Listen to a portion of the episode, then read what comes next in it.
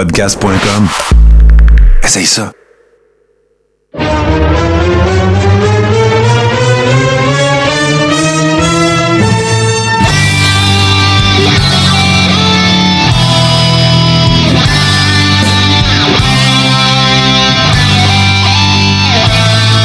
Le Carréron, saison 5, épisode 28. Bonsoir tout le monde, bonsoir à ceux qui se joignent à nous sur Twitch. Merci d'être là. Euh, on va déroger un petit peu euh, de notre formule habituelle parce que ce soir, on a l'opportunité d'avoir un invité très spécial. Euh, une légende, en fait, quelqu'un qui a été très actif dans le monde de la lutte à l'époque des territoires. Et je parle ici, bien sûr, de M. Len Kojak Shelley, qui est en bout de ligne avec vous. Bonsoir, M. Shelley. Bonsoir, monsieur. Euh, merci beaucoup d'avoir euh, accepté notre invitation. On est euh, très content de, vous avoir avec nous autres. Et évidemment, ben, assurément que parce que j'ai un peu, je voulais pas dévoiler le punch, je l'ai fait un peu aujourd'hui sur les médias sociaux, mais vous êtes celui qui avait entraîné notre cher Steve à part de ça. Là. Ah, oui, monsieur. OK, bon, parfait. Euh, je je m'en allais vous faire des jokes plates, mais je ferai pas ça. Je, je m'en allais vous dire, ah ben, c'est à vous qu'on doit reprocher ça, là. Euh, moi, j'aurais une question à ce sujet-là, M. Shelley, si vous me permettez. Euh, Est-ce qu'il était aussi chialeux dans le temps? Steve. Ah, Steve, c'est un bon gars. Bon. Oh, on l'adore, on l'adore, Steve. Ah. Il est oui. fin, il est fin.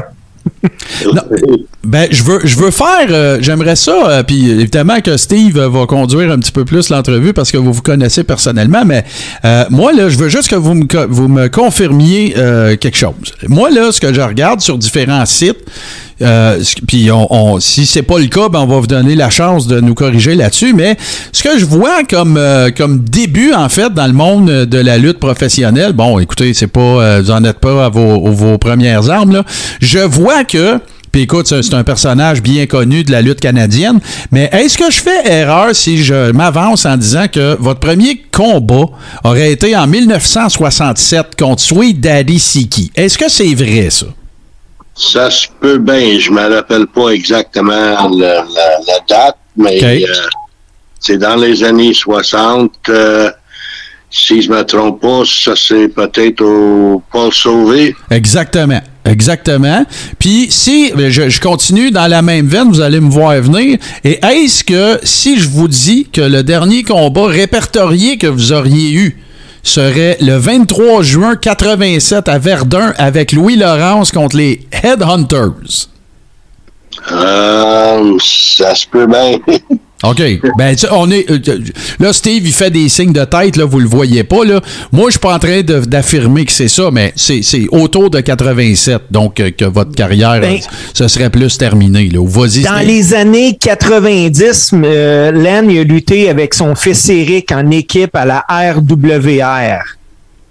Oui. Ah, OK. Bon, ben, c'est peut-être pas euh, répertorié dans le- les répertoires que moi je regarde, peut-être parce que c'était plus local, là, mais bon. Fait, que si on parle de, de, fédération, parce que c'était pour la lutte internationale, là, ce à quoi je faisais, euh, je faisais référence, mais si je vous demande de me parler de vos souvenirs, puis c'est pas, c'est pas grave, là, on s'entend qu'on vous fait remonter loin dans le temps, mais vos les souvenirs que vous avez de vos débuts à vous, comment ça a commencé, tout ça, euh, à quel endroit avez-vous été entraîné, puis ainsi de suite, est-ce que vous pouvez nous parler de ça? Ah, ben, j'ai commencé euh, à, île Perrault, il y avait un programme de boxe et lutte qui avait commencé. Puis j'ai été rejoindre ce groupe-là. OK. Puis, euh, euh, plus que je j'ai été doit pratiquer puis tout, euh, on m'a dit que ça va être bon si je peux avancer dans une école professionnelle que j'ai été euh, à Tony Lanza. OK. Oui. Ça se dit quelque chose. Oui. Puis ça, ça a parti de là. OK. Puis ça, c'était à quel endroit? Aviez-vous eu à vous déplacer? Je présume que oui, à l'époque, là. Ben, dans ce temps-là, c'est, j'étais nouveau dans, dans le sport, puis euh, euh, c'était la première chose, c'est Gino Brito qui m'avait initié à, à Détroit. OK. Le chic Ouais. devait être là dans ce temps-là déjà, il devait avoir commencé. oui. OK, on va en reparler.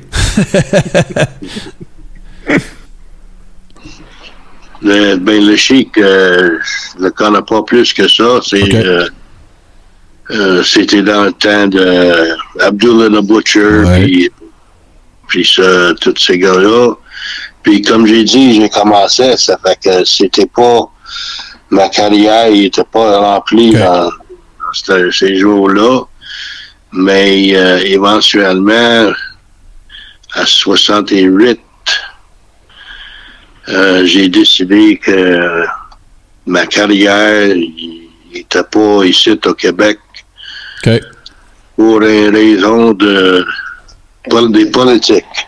OK. Euh, je peux dire la raison, c'était que euh, bien du monde qui aimait mon style de lutte. Puis euh, j'avançais pas. Ça fait que j'étais dans le bureau de Rougeau, OK. Monsieur Rougeau, puis euh, j'ai demandé pourquoi tu me laisses euh, les mains libres? Il dit, premièrement, ton nom c'est Len Shelley, tu es anglais, puis tu tires pas une scène à porte. J'ai dit, pardon? Euh, j'ai dit, ben, je parle français tout, puis euh, anyways, euh, quand j'ai retourné à la maison, j'ai discuté avec ma femme. Le lendemain, j'ai appelé un promoteur. Puis euh, il dit oui, Len Shelley, il dit t'es à Montréal, toi. J'ai dit oui, il dit je te connais. Euh, il dit euh, appelle-moi la semaine prochaine, puis il dit on va avoir un booking pour toi de suite. Puis c'était quel territoire, ça, vous souvenez-vous? Oui, euh, pour Stuart. Oh yes! Ben oui, c'est ça, je voyais dans la liste. Donc, pa- parce que là, ça, ça, ça a été vos débuts. Je présume que ce à quoi vous faites allusion aussi, c'était avec Jacques Rougeau père à l'époque. Euh, oui. OK, quand vous avez eu cette conversation-là. Fait qu'après ça, vous êtes allé dans l'Ouest, vous avez travaillé avec la, avec la famille Hart. Mais je veux juste, euh, juste pour donner, euh, je, veux donner un ordre de grandeur aux gens, des, parce que euh, ici, nous autres, on a déjà fait un peu le, descriptif des très nombreux territoires de la NWA qu'il y avait à l'époque. Mais tu sais, vous avez travaillé pour Roy Shire à Big Time Wrestling en, en Californie. Donc, j'imagine que vous avez croisé Pat Patterson aussi à cette époque-là. Euh, San à San Francisco, c'est ça. Vous avez travaillé pour euh, Memphis Wrestling aussi. Euh, vous avez travaillé pour Don Owen à Portland. Vous avez travaillé à bien des endroits dans NWA là, au, au cours de votre carrière de quoi, 25 ans à peu près? C'est correct, 25 ans professionnel, oui. OK. Puis, euh, qu'est-ce que vous pouvez me dire de vos. euh, je, vais, je vais vous poser une question. Eh Ben, deux affaires. Je veux juste mettre quelque chose au point. Tantôt, on a parlé de Détroit, puis on a parlé du Chic. Je veux juste que les gens qui nous écoutent et qui nous regardent comprennent qu'on parle pas de l'Iron Chic. Là. On parle de Ed Farhat, qui avait la gimmick du Chic. Le, Ed Farhat duquel on parle, c'est l'oncle de Sabu aussi, que vous avez peut-être connu à la ECW. Moi, j'aimerais ça que vous me parliez, avant qu'on parle d'affaires peut-être plus spécifiques, j'aimerais ça que vous me parliez de vos souvenirs de ce que c'était la business à l'époque? Tu sais, le kayfabe, puis le fait que vous pouviez pas vous retrouver avec des babyface et tout ça. Euh, tu sais, comparativement aujourd'hui, où est-ce que le kayfabe existe plus, pouvez-vous nous parler de ça un petit peu? Jusqu'où il fallait que vous alliez pour justement pas vous faire, entre guillemets, prendre euh, avec un face dans une auto, puis des affaires comme ça? C'était vraiment pas ce que c'est aujourd'hui, là. Non, c'est pas pareil. Dans mon temps, c'était. euh, Est-ce qu'on peut dire que c'était plus sérieux qu'il y avait euh, comme un babyface, euh, le bon gars, puis le, le, le heel, qui c'était le, le méchant. Puis moi, j'étais bien religieux dans mon sport. Euh, j'étais sérieux au point que euh, j'ai respecté, j'ai respecté le, le sport. Ça fait que moi, j'étais comme, comme un loner. Que, euh, moi, c'est pour faire mes, mes bookings. Je, je vais à mes bookings seul dans mon char. euh, euh, Puis euh, de même, je peux revenir à la maison quand je finis, pas besoin d'arrêter, prendre un bière nulle part. Puis euh, qu'est-ce que j'ai faisais beaucoup, c'est euh, entre les autres mat euh, combats, euh, j'ai étudié les autres lutteurs pour voir leur points faibles puis leurs points forts. OK. Ça fait que quand tu vas dans l'arène, euh, tu vas paraître bien comme lui, il va faire bien. Ouais, ouais, je comprends. On s'entend là-dessus. Là, le- le- le- parce que là, ce que, ce que vous dites aussi pour les gens qui nous écoutent, là, parce qu'on on en a parlé régulièrement, tu sais, une des choses qui était très courante dans le monde de la lutte, c'était ça. C'était que euh, les gars s'en allaient, prenaient la route, ils allaient euh, faire le shot ou leur combat ou peu importe, euh, les gars-là auxquels ils étaient bookés. Puis là, après ça, ben, on s'en allait de là. Puis il y avait souvent beaucoup de routes à faire pour aller au town suivant. Puis là, ben, les gars arrêtaient, ils s'organisaient pour avoir une petite bière, puis toute la kit, puis ils se cotisaient, ils se mettaient 3-4 dans un véhicule, puis là, ils s'en allaient à la prochaine, euh, à prochaine ville. Vous, ce que vous dites, c'est que vous étiez plus un lone wolf. Vous faisiez vos affaires, puis vous preniez ça au sérieux. C'était pas nécessairement là, party time à tout bout de champ. Là. Ben, la plupart du temps. Quand, au Québec, ici, euh, j'étais euh, avec peut-être deux, trois, quatre euh, dans le même auto. Mais quand moi, j'étais parti euh, la route euh, ailleurs, euh, comme à Portland, Ouais. euh, ou à San Francisco, ou euh, Louisiana, Mhm. toutes ces places-là, j'ai mon intérêt c'est de, de, de, de finir mon soirée puis le lendemain c'est au gymnase puis euh, du soleil à la piscine puis il faut que tu parles bien quand tu passes à TV Voilà. que tu, que tu l'air d'un lutteur pas euh, Oh ouais, faut, faut, faut, faut que les gens qui vous voyaient passer quelque part savaient que you mean business, là. Oui C'est ça, là, exactement. Puis ça, ben, c'est une des affaires que nous autres, on reproche. euh, je pense que je me fais le porte-parole de mes collègues. Que, tu sais, ça, c'est des. Ça fait partie des choses qui ont énormément changé. Je continue de, de- de vous poser des questions parce que moi, j'en- je pourrais vous en poser pendant 3-4 heures. Là. Euh, Est-ce que ça veut dire, quand vous, euh, quand vous avez eu votre passage à Memphis, euh, ça veut dire que c'était encore Nick Goulis qui était là, n'est-ce pas? euh, well Nick Goulis euh, il y avait un compétiteur euh, Oh oui, absolument. Ben là, c'est Jarrett, puis... euh, ben, non, non, non, non. Là, vous vous parlez de pas- des pas faux, là. non pas faux c'était euh, Jerry Lawler je pense Bon, OK. Fait, fait- OK. Je, vais- je vais essayer de vous, de vous remémorer ça. Donc, il y avait Nick Goulis qui était là. Jeff Jarrett avait commencé à travailler avec lui, à co-promouvoir le territoire. C'était avant le chicane. Oui, à- moi, j'étais arrivé là à, quand Nick Goulis, il était, OK. il était, plus, il était plus dans le portrait, je pense. OK, il était parti. Fait qu'il y avait eu le split, puis là, ben, il y avait Jarrett Lawler, puis il y avait euh, Nick Goulis qui, a- qui a compétitionné avec eux autres pendant un bout de temps, mais à un moment donné, il n'a pas eu le choix de fermer ses pas. Euh, c'est, c'est à peu près comme ça, j'imagine. Oui, ouais, puis après ça, il y a eu avec il y a eu la fameuse feud avec les, les pas faux qui venaient faire de la promotion euh, au Tennessee quand même. Puis là, ben, à un moment donné, euh, est arrivée la fameuse feud de quand ils nous ont fait fermer le porte. Il y a eu la fameuse feud Lawler Macho Man. Mais je pense que vous, vous avez déjà travaillé avec Randy Savage, n'est-ce pas? Ah, plusieurs fois, oui. C'était comment travailler avec lui? C'était, c'était idéal. C'était, c'était un gars bien sérieux. Il, il connaît son sport. Euh, puis, euh, moi, je peux lutter avec un gars comme lui tous les soirs. OK. Est-ce qu'il était, parce qu'on l'a connu plus tard, là, un petit peu avec sa feud avec euh, Steamboat à Mania 3 puis tout ça, est-ce qu'il était est-ce qu'il était freak dans sa préparation, même à cette époque-là, quand vous discutiez du match, dans, dans- mettons, dans le locker? Euh, freak, j'ai jamais connu. Euh, Ben, je freak, je me suis mal exprimé. Je veux dire, il était vraiment très méticuleux. Tu sais, Euh, on l'a connu plus tard à même, écoute, écrire move par move comment un combat se déroulerait. C'était-tu comme ça ou vous le colliez plus dans le Oui. ring à l'époque? S'il était comme ça, c'est parce qu'il était bien sérieux dans son affaire aussi. OK. Puis moi, moi aussi, j'étais bien sérieux. Puis moi, je peux, je peux aller dans l'arène puis euh, faire, comment on dit, un high spot de, de Mhm. 16, 16, 20 euh, moves un après l'autre euh, sans arrêter. Euh, Il y a d'autres qui ont de la misère de faire 3-4. Ça fait que Ouais, ouais, c'est ça. Mais, mais y a- déjà à cette époque-là, Savage, de toute façon, il était reconnu comme un excellent worker. Je pense que GC a une question pour vous, M. Shelley. Oui. En fait, M. Shelley, euh, si vous me permettez, c'est une question qui vient de nos euh, auditeurs dans le chat, que- qui s'appelle Ghislain Comtois. En fait, lui, il aimerait savoir si un, un worker de votre expérience s'intéresse encore à la lutte d'aujourd'hui.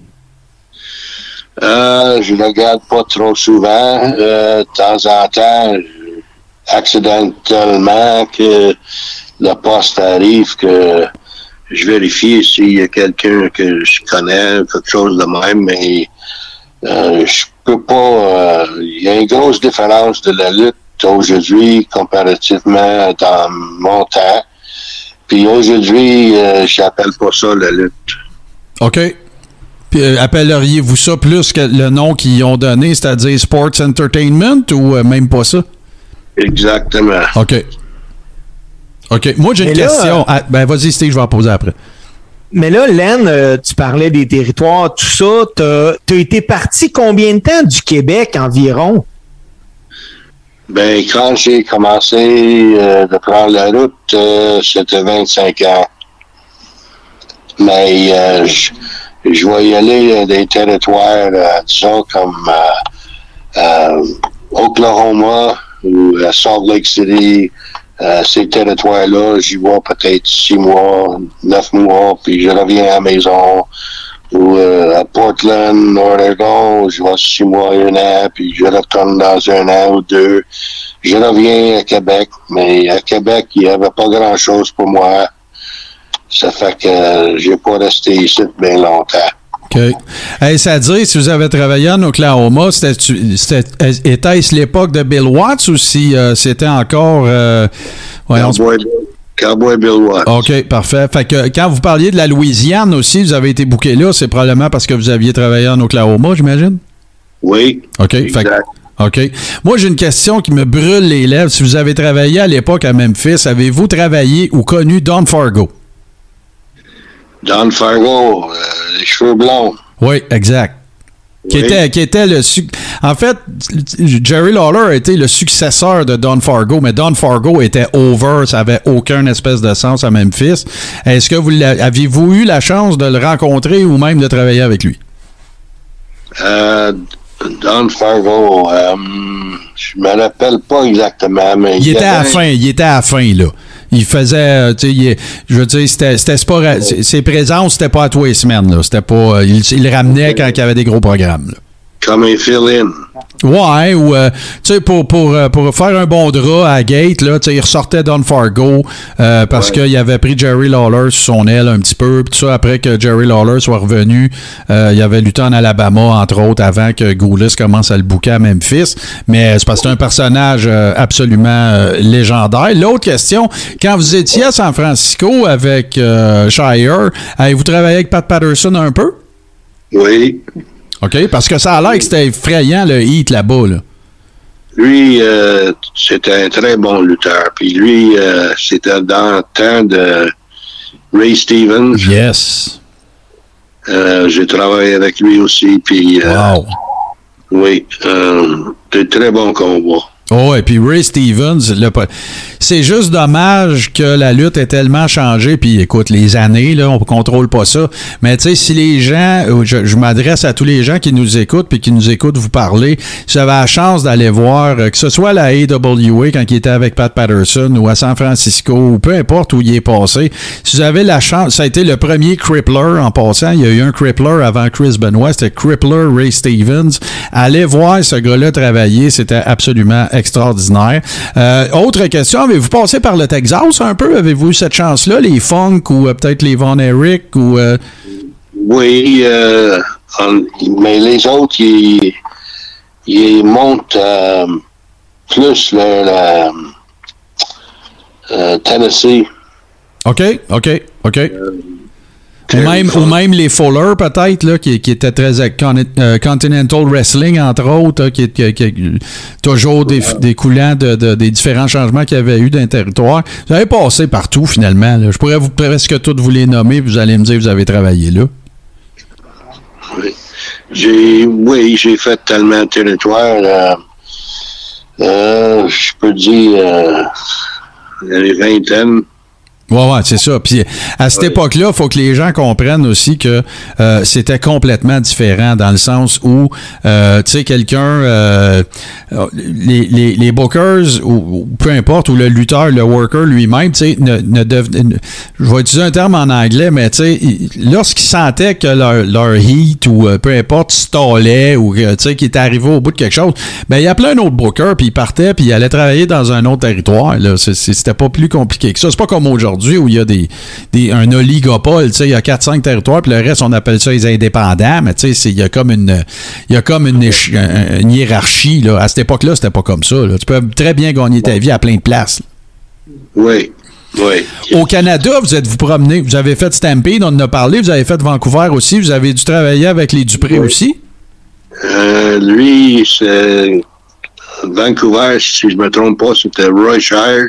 Ouais, il y a eu lui. Après, ça a été Tomco, je pense, là, qui a ramassé ça de. Euh, Tom- c'était Winnipeg. Ah, OK. Bon, mon erreur. Non, non, euh, peut-être tu as raison, mais qu'est-ce que moi je me rappelle, c'est. euh. Ben, je pense qu'il s'est ramassé avec le territoire de, de Vancouver, mais peut-être pas à votre époque. Mais je suis pas, je suis pas mal sûr qu'il l'a déjà été. Mais euh, il y, a- il y avait les Dupré, il y avait les Tonys à Toronto. J'imagine que vous êtes passé par là aussi. Euh, moins, euh, moins dans ce coin-là. Euh, Ontario, euh, euh, c'est comme Sudbury, puis North Bay. puis, OK, euh, ouais, ouais. tout ça. Mais euh, moi, c'était plutôt... Ben, j'ai fait Canada de Coast to coast. coast to coast, puis euh, même chose avec euh, aux États-Unis. Mhm. euh, j'ai, couvert pas mal, puis euh, au Japon. Euh, j'étais au Japon trois Ouais, fois. ouais, je vous emmenais là aussi. Vous avez travaillé avec Giant Baba, entre autres. Vous étiez à All Japan quand vous y alliez, c'est ça? Oui, monsieur. Oui. C'était comment travailler là-bas? Ça devait être excessivement différent? Euh, c'est bien différent parce que les, la- les, les personnes qui payent leur pièce pour regarder un show, les fans, c'est complètement différent qu'ici. OK. Ils respectent puis apprécient tous les sports.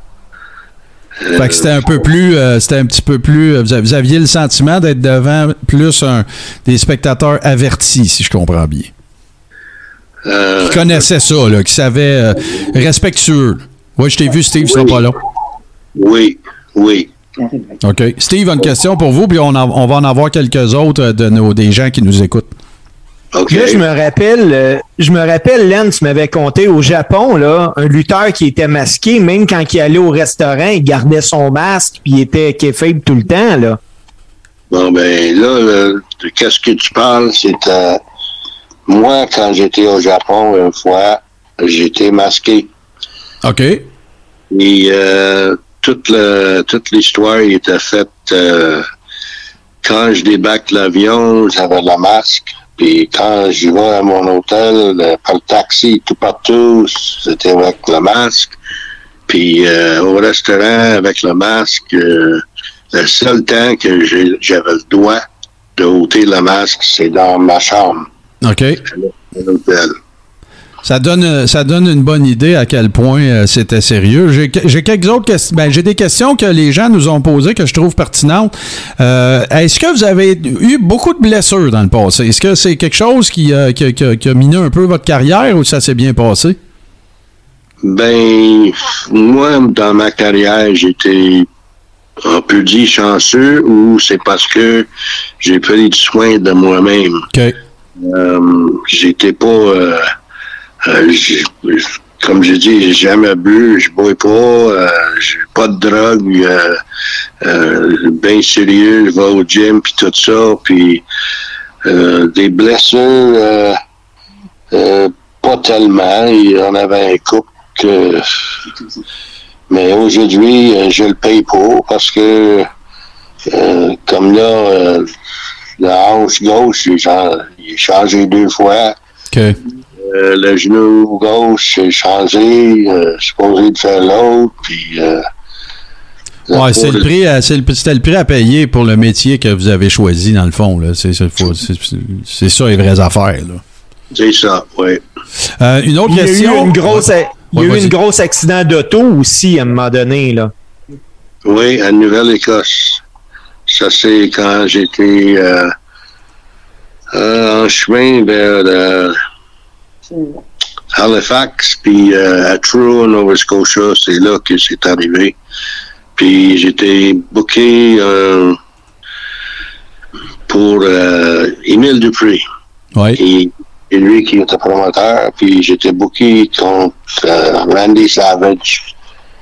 Puis c'est là que j'ai eu un accident, puis euh, frappé par un camion 18 roues par en arrière, puis euh, finalement j'ai été à l'hôpital. euh, j'ai été 20 mois sans lutter, puis euh, Ah oui, hein, quand même. oui. Ça fait que c'était presque le commencement de la fin de ma carrière. Parce que après 20 mois, j'ai essayé de le faire, puis trois mois après, il faut que je prenne une autre année. Euh, Ok. ça va Puis, euh, Mais pour vous faire ça, j'imagine, là, puis je veux pas euh, vous mettre des mots dans la bouche, mais tu sais, c'est souvent ce qu'on entend de la très grande majorité des workers. C'était, oui, il y avait l'argent, c'était votre façon de gagner votre vie, mais fallait être passionné de ça pour faire ça dans la vie, là.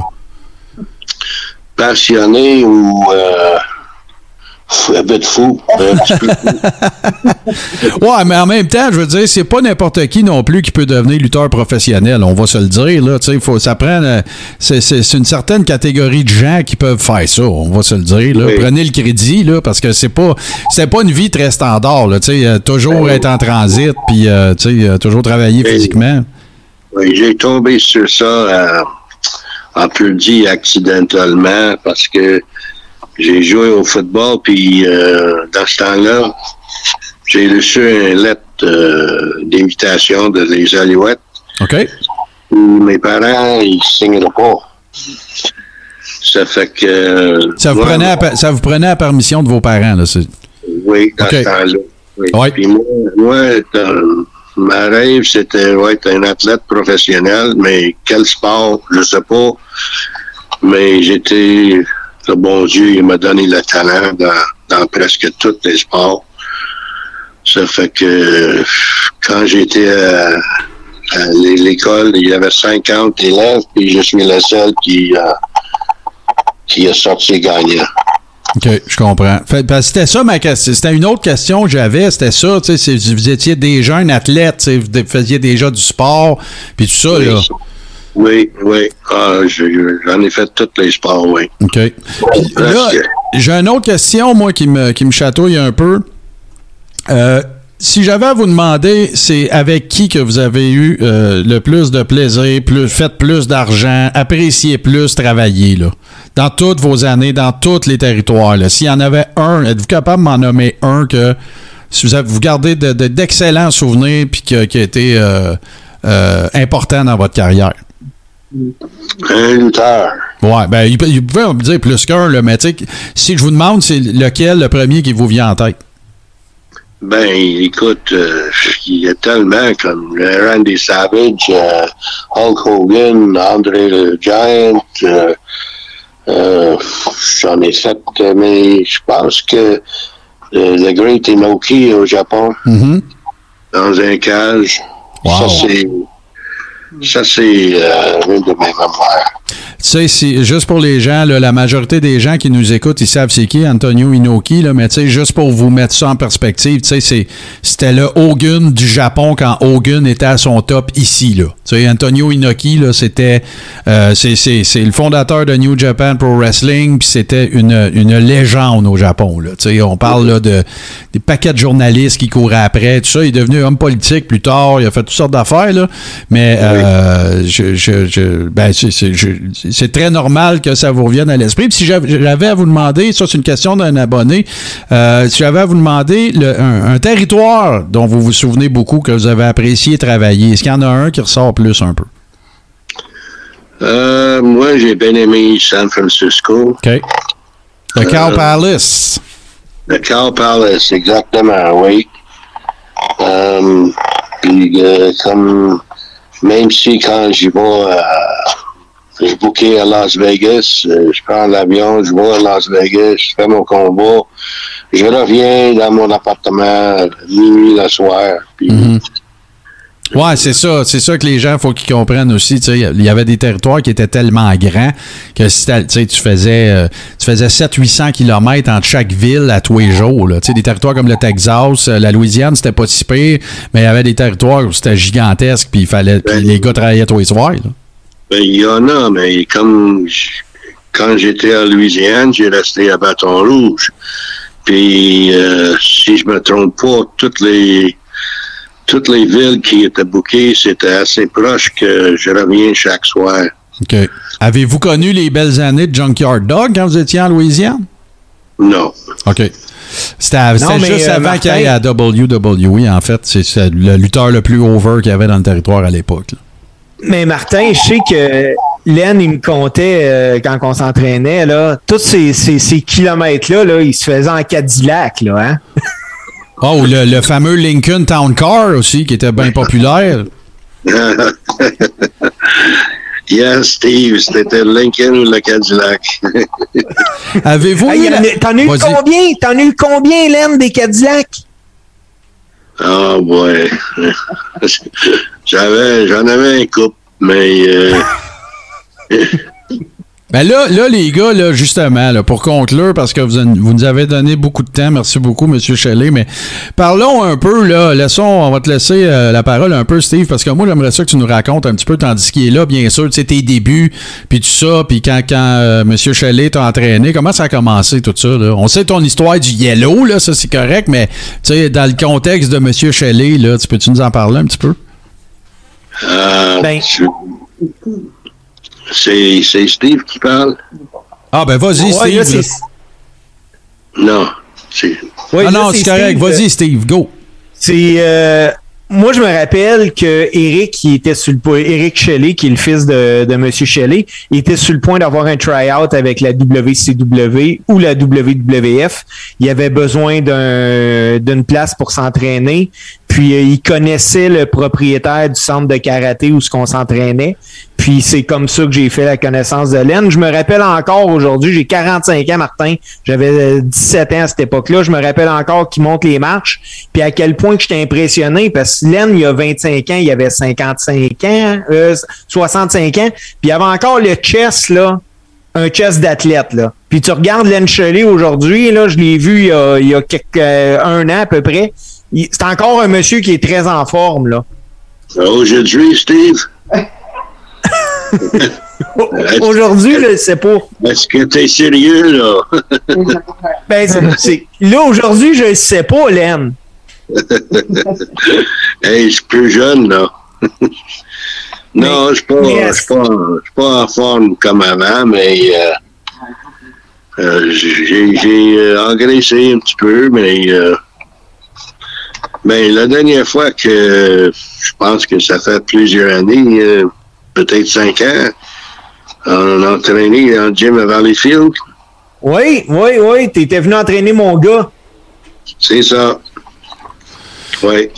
Le- je regarde euh, dans les informations que j'ai trouvées, M. Shelley, euh, ça- le- le- le- je vous pose la question, c'est ça qui est écrit, mais ça n'a peut-être pas toujours été ça. Euh, C'était quoi votre finisher? C'était quoi votre move signature? Ma meilleure move, c'était le- la savate. OK? Ou, euh, ce qu'on appellerait un dropkick? Ou- Oui. OK, parfait. Puis, euh, il y, a- il y a- y y différentes bases de données sur les workers qui parlent aussi de pile driver. Vous l'avez utilisé longtemps? Le pile driver, moi, jamais. Jamais. Bon, ben, on va lui dire qu'ils sont dans le champ. Excellent. Merci d'avoir rectifié ça. Puis là, j'aimerais ça. On a partagé le lien, Monsieur Shelley, parce que je ne sais pas si vous êtes encore actif. Je veux pas vous mettre on the spot, comme on dit. Mais là, euh, après votre carrière de lutteur, vous êtes devenu artiste. Est-ce que je me trompe? Artiste, oui, monsieur. Bon. Steve, moi, Steve t'a parlé, hein? Non, non, ben, je suis capable de faire mes recherches comme un grand, mais euh, parlez-moi donc de ça. Vous faites beaucoup de. Vous faites euh, des toiles euh, avec la thématique des animaux, c'est ça? Oui, je paye des animaux de tout ça. OK. Puis c'est- si vous êtes toujours actif, là, vous faites toujours ça, là. Ah, définitif, oui. Quand quelqu'un veut leur, leur animal favori, comme un chien ou chat ou whatever, je le peins, puis euh, Euh, ah je... Ben, je suis en train de. Là, là, ce que je suis en train de faire, tous les gens qui nous écoutent présentement, euh, qui, ben, qui nous regardent plutôt, euh, je viens de leur donner le lien vers euh, votre page Facebook s'ils veulent aller voir euh, votre travail. Puis j'imagine que s'il y en a qui voudraient réquisi- réquisitionner vos services, il y aurait toutes les informations là, j'imagine. Euh, supposé, oui. Bon, ben parfait. Excellent. Monsieur Shelley, on veut pas prendre plus de votre temps. Euh, surtout vous dire un énorme merci. Euh, vous, faites par- vous faites partie des gens que peut-être moins de fans de lutte québécoise connaissent. Euh, en tout cas, pour ma part, je l'avoue, je vous le dis, là, c'était un peu le cas. J'ai toujours su que c'était vous qui avez entraîné mon chum Steve et tout ça. Puis en faisant mes recherches, ben moi, je vous considère comme une légende au même titre que tous les autres à qui on a eu la chance de parler puis qu'on parlera peut-être. Puis euh, je veux surtout vous souhaiter bien de la santé puis vous dire un gros merci d'être euh, de vous être joint à nous. Puis je suis sûr que mes chums JC et Steve vont avoir un message pour vous aussi. Ça, me- ça me fait plaisir de le faire. Ben merci beaucoup. Euh, je suis en retraite, ça fait que euh, si t'as un autre 20 minutes, je suis correct. Bon, ben parfait. On va vous prendre nos mots parce que on va, moi, je vais vouloir que vous me parliez peut-être de, de, d'Andre the Giant ou d'autres workers avec qui vous avez travaillé plus spécifiquement. Ben, on, on se reprendra. On sait où vous trouver à cette heure. Oui, c'est ça. Vas-y, JC. En ce qui me concerne, M. Chalet, ça a été vraiment un privilège de faire votre connaissance ce soir. Euh, ça a été un plaisir de vous entendre avec vos histoires. Puis on a vraiment hâte de, de continuer à vous jaser éventuellement dans un, un autre épisode du. Coréon. Puis moi, je vais être, euh, je vais être en contact avec Steve anyways. euh. Bon, ben, reste- On- va s'arranger pour que vous puissiez voir l'émission aussi. là. Oui, parfait. Ben. Hey, moi, Len, euh, je vais finir simplement en disant merci, mais surtout en disant que je vais t'appeler demain matin pour te remercier. OK, c'est gentil. Euh, on va discuter de certaines affaires demain matin. Parfait, merci, Len. OK. Merci beaucoup. Euh, Portez-vous bien. Puis on se reparle, nous autres, chers amis. On, euh, on va faire une très courte pause. Puis on vous revient tout de suite après ceci.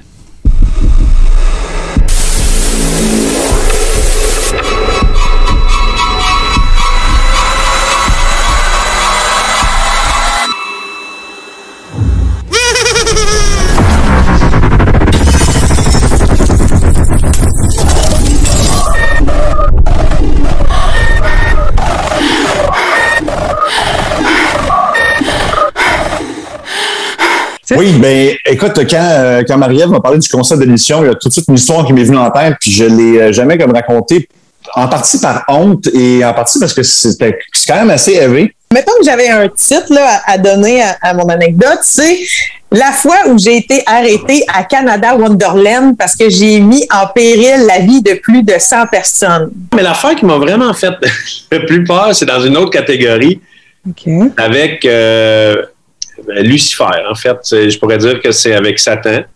Euh, Ah, attends là. Puis techniquement, comme le, le, le, le, le grabbing de la cuisse, ça a fonctionné parce que vous n'êtes pas mort, techniquement. Mais ce qui aurait été épouvantable, c'est de vivre ça. Que la, la dernière chose que je vis en tant qu'humain, c'est de tenter la cuisse de Mario Grenier. ça, c'est très triste.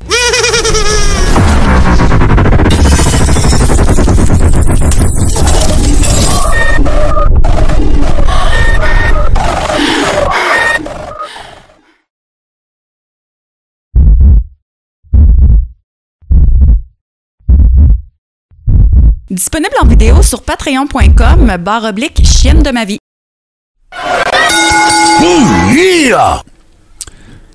Wow, j'ai juste ça à dire. Wow. Merci à Len Kojak Shelley. Allez voir, euh, dirigez-vous vers le lien pour euh, ceux qui sont avec nous sur Twitch. Sinon, ben, dans le, le descriptif de cet épisode, on va vous donner ça. C'est du très beau travail. Puis, euh, Steve, euh, es-tu, euh, écoute, je, je- ça me semble, tu sais, quelqu'un qui parle pas pour rien dire, pas de taponnage, pas de niaisage, hein, puis quelqu'un qui fitait parfaitement dans cette époque-là. Oui, puis quand il nous m'entraînait, le Martin, c'était comme ça aussi. Hein? Ouais. Tu sais, euh, moi, je dis souvent que Len, c'est un homme de peu de mots, là, mais que tu peux écouter des heures et des heures et des heures parce que sa vie, c'est tellement. euh, Ben oui, écoute. Écoute, euh, pour un, un passionné, écoute, on, moi puis JC, là, on va juste dire la vérité, Martin, pendant que on faisait l'entrevue, là, ben pendant que tu la faisais, parce que moi puis JC, on s'écrivait puis on disait Wow, là, Martin, il triple, là, c'est des territoires, c'est le bout qui est. Puis tu sais, les noms que vous vous donniez de tout le kit, moi, c'est des noms qui me sonnent des cloches, puis tu sais, c'est plate. Moi, j'aurais aimé vivre ce temps-là à la lutte, malheureusement, je suis né trop tard. Ah non, c'est sûr. c'est Puis, sûr. tu sais, moi, moi, m'a dit, évidemment, je suis pas un worker, fait que c'est pas applicable, mais, tu sais, similaire à ce que tu dis, Steve, c'est que moi, j'aurais aimé ça, être fan de lutte à cette époque-là, là. Hey, parce que là, là, je vous en donne. Il y a un paquet de noms que je peux vous donner. Là. Euh, euh, Mike Rotundo, Chin Lee, euh, Gino Brito, euh, Johnny War Eagle, Sailor White. je continue, là, y a- y je vais en avoir plein. Gilles Poisson, Tarzan Bottine Tyler, The Destroyer. C'est tout du monde avec qui il a travaillé. Là. Puis ça, c'est ce qui est répertorié. Sonny King, même affaire. Tout- ça, c'est ce qui est répertorié parce que là, il nous en a parlé d'autres. Il a été au Japon, il a lutté avec un paquet de monde. Il a parlé de, il a parlé d'Antonio Inoki. Euh, puis il y avait plusieurs noms aussi. Il s'est déjà appelé Black Lockheed aussi, euh, particulièrement au Japon. J'imagine c'est parce que c'était un fit pour des raisons que je ne sais pas. Le, le Great Kusatsu, euh, il a travaillé avec Giant Baba. Il a parlé de de- d'Inoki tantôt. Puis là, si je recule encore plus, si je continue d'un territoire, tu sais, vous les a nommés les territoires qu'il a fait. Don Morocco, euh, les Royal Kangaroos, qui était une équipe mythique des années 70. euh, Man Mountain Mike, regardez, là, je pourrais vous en garocher comme ça, là, toute la veillée. Je suis dans ces statistiques de, de, de, de worker. Il a fait Stampede, il a fait Memphis, il a fait Détroit, il a fait San Francisco. C'est c'est hallucinant, là. Tu sais, C'est un peu, c'est un peu comme quand on a eu Louis Laurence, là. Tu sais, c'est- des légendes, ces gars-là. là. C'est un parcours incroyable. Tu sais, moi, les boys, là, ce, que, ce qui est important que, que je veux dire là-dedans, puis c'est pas parce que c'est mon prof de lutte ou whatever, mais parce que Louis Laurence nous en a parlé aussi. Tu sais, ces gars-là, pour voyager de même, là, veut, veut pas, là, faut que tu aies du talent, OK? Ah, ben oui, c'est sûr. des gars du Québec. Puis que ces gars-là, au talent qu'ils avaient, qui pouvaient lutter partout, aller au Japon, faire une finale à Kinoki dans une cage, mais qui citent au Québec, ça marchait pas. La, la, la, la. Sais, La politique. Ouais, il y a ça, puis il en a parlé, mais faites juste, faites juste vous imaginer, là, OK? Parce que là, c'est pas que, tu sais, je dis tout le temps, il faut regarder avec nos yeux de l'époque, tu sais. Le combat Steamboat Savage, il est incroyable encore aujourd'hui, mais à l'époque, c'était encore plus hot, là, parce que, tu sais, tout n'était pas, pas- tout s'était pas produit. Mais faites juste, on, on va faire un, un genre de jeu d'échelle, un jeu de, de, de comparatif d'époque. Imaginez-vous, là, quelqu'un qui ça fait 4-5 ans, 6-7 ans qui est dans business, puis qui se fait recruter au Japon pour aller avoir un match avec un worker de l'envergure d'Antonio Inoki. Ça, là, c'est à peu près l'équivalent, là, tu me diras si j'exagère, Steve, mais c'est un peu comme l'équivalent de dire euh, quand PCO est arrivé à I, mettons, s'il avait pu, être- pu être en équipe avec Rougeau 4-5 ans après qu'ils sont arrivés là-bas, ben là, il s'en va au Japon, puis il se pogne avec Vader. Oui, moi, Même oui, affaire. c'est c'est semblable. Moi, je me rappelle Qui aussi. était huge euh, Vader au Japon, hein, by the way. là. je me, je me rappelle, il y a quelques années, il y a quelques années, je- j'avais été chez Len, euh, il m'avait invité à dîner, puis euh, à un moment donné, j'ai dit, j'ai, hey Len, ça fait déjà 20 ans que je fais de la lutte, tu sais, je t'ai fait 25, toi, je vais peut-être battre ça, moi, là, là. Hmm. Puis il m'avait dit, il dit, il dit, ouais, mais il dit la différence, il dit, moi, c'était ce jour semaine. Ouais, ouais, c'est ça. Euh, Captain Lou Albano a une citation mythique dans le monde de la lutte, OK? Mais qui, qui, qui l'a partagé avec un paquet de workers, mais plus dans les années fin 80, début 90. Il a dit la seule affaire qui est vraie à l'époque, il y avait pas le kayfabe existait encore pas mal. là. Il avait dit il y a une affaire qui est certaine Il y a une affaire qui est pas fake à la lutte, qui est vraie. Excuse-moi, je vais utiliser le mot sacrilège. Il y a une affaire qui est vraie à la lutte. C'est le cash puis le kilométrage. That's it. Ouais, Puis c'était ça, là. Si on est honnête, c'était ça. Fait que. Hey, les boys, on revient euh, encore une fois, évidemment. Merci à M. Shelley, tellement gentil, gentleman. Et euh, vraiment, j'espère qu'on aura la chance de s'entretenir encore avec lui. Mais là, on va tomber un petit peu dans, le- dans le mode actualité euh, de la lutte. Parce que, euh, bon, évidemment, on s'approche du Royal Rumble. Notre top 5 va, va parler de ça un peu plus tard. Mais, bon, dans le monde, la première affaire de laquelle il n'y a pas eu tant de giga nouvelles que ça. Évidemment, on a parlé du départ de Regal euh, d'NXT, tout ça. On recommencera pas à capoter sur le cas d'NXT. Hey, on a eu des nouvelles. Moi, dans mon euh, Ben, moi, je dans mon Facebook, des groupes de lutte puis tout, là, les Ouais. boys, la semaine passée, on est allé parler de Jericho au Rumble, puis là, ça l'arrête plus, là. Ben ouais, mais c'est parce que je suis bon. C'est- juste pour ça. Ça ferait plein de sens. Bon, ouais, c'est ça. Vince, il écoute le corps et rond, puis il a dit Aïe, aïe, Godette, il y a eu une estifie de bonne idée. Mais, hein. Mais non, j'ai toujours eu ce feeling-là. Puis la raison principale, le- l'élément déclencheur pour moi, c'est qu'il y a Mickey James qui a, été- qui a confirmé qu'elle serait là. Mais le deuxième, c'est que Jericho, il a fait le show de Stone Cold, puis il a jamais été en mauvais terme avec Vince. Vince, il aime le monde qui il lui tienne tête. Il a du respect pour, pour les, les personnes qui ont du guts. Puis Jericho, il y en a toujours eu du guts. Puis c'est le gars. Jericho, là, c'est genre le U2 de la lutte. Il se renouvelle à chaque album. Jericho pourrait briser une, une barrière vraiment énorme avec une présence dans le Royal Hey, Rumble cette Moi, les là. boys, là, j'ai été jusqu'à dire que si j'étais Vince McMahon puis que Jericho était là, je le screwais puis je le faisais gagner. Ben, en tout cas, je me surprendrais que ça arrive, là, pas te décevoir, mais, mais Non, tu sais. juste pour qu'il revienne. Mais Non, maintenant non, qu'il est c'est là, il, va, il pourrait être dans le Final Four. S'il est là. Ben, il y a une affaire qui est sûre que moi, ça, je suis prêt à. Je ne prendrai pas des grosses gageurs, mais tu sais, je- je- c'est un- c'est un impré- c'est une impression que j'ai. Mais moi, je ne serais pas surpris que s'il y avait une short interview à un moment donné qui sortait ou peu importe, ça me surprendrait pas que, que, que Jericho veuille finir sa carrière à I, moi. Je pense qu'il va la finir là. C'est ça. Je- je- ça me surprendrait pas, mais pas, pas en tout, là. Vraiment pas. Tantôt, t'avais raison, Martin, parce que c'est rare les lutteurs qui ont terminé leur relation avec la compagnie puis avec Vince de de la façon que Jericho l'a fait. Ça a été fait avec classe. Il a toujours eu une bonne relation avec eux autres. Euh, écoute, puis tu sais, il pouvait aller faire ses tournées, il pouvait aller faire ce qu'il voulait, il revenait quand il voulait. Oh ouais. Mais c'est parce que. Vince connaissait sa valeur aussi. Le gars, il dra. C'est un drap, Jericho. Que ce soit de la, la- la- la liste, que ce soit, euh, écoute, partout où il est passé, il a sorti du lot. Puis il est pas gros. Ah, tout à fait. Tout à fait.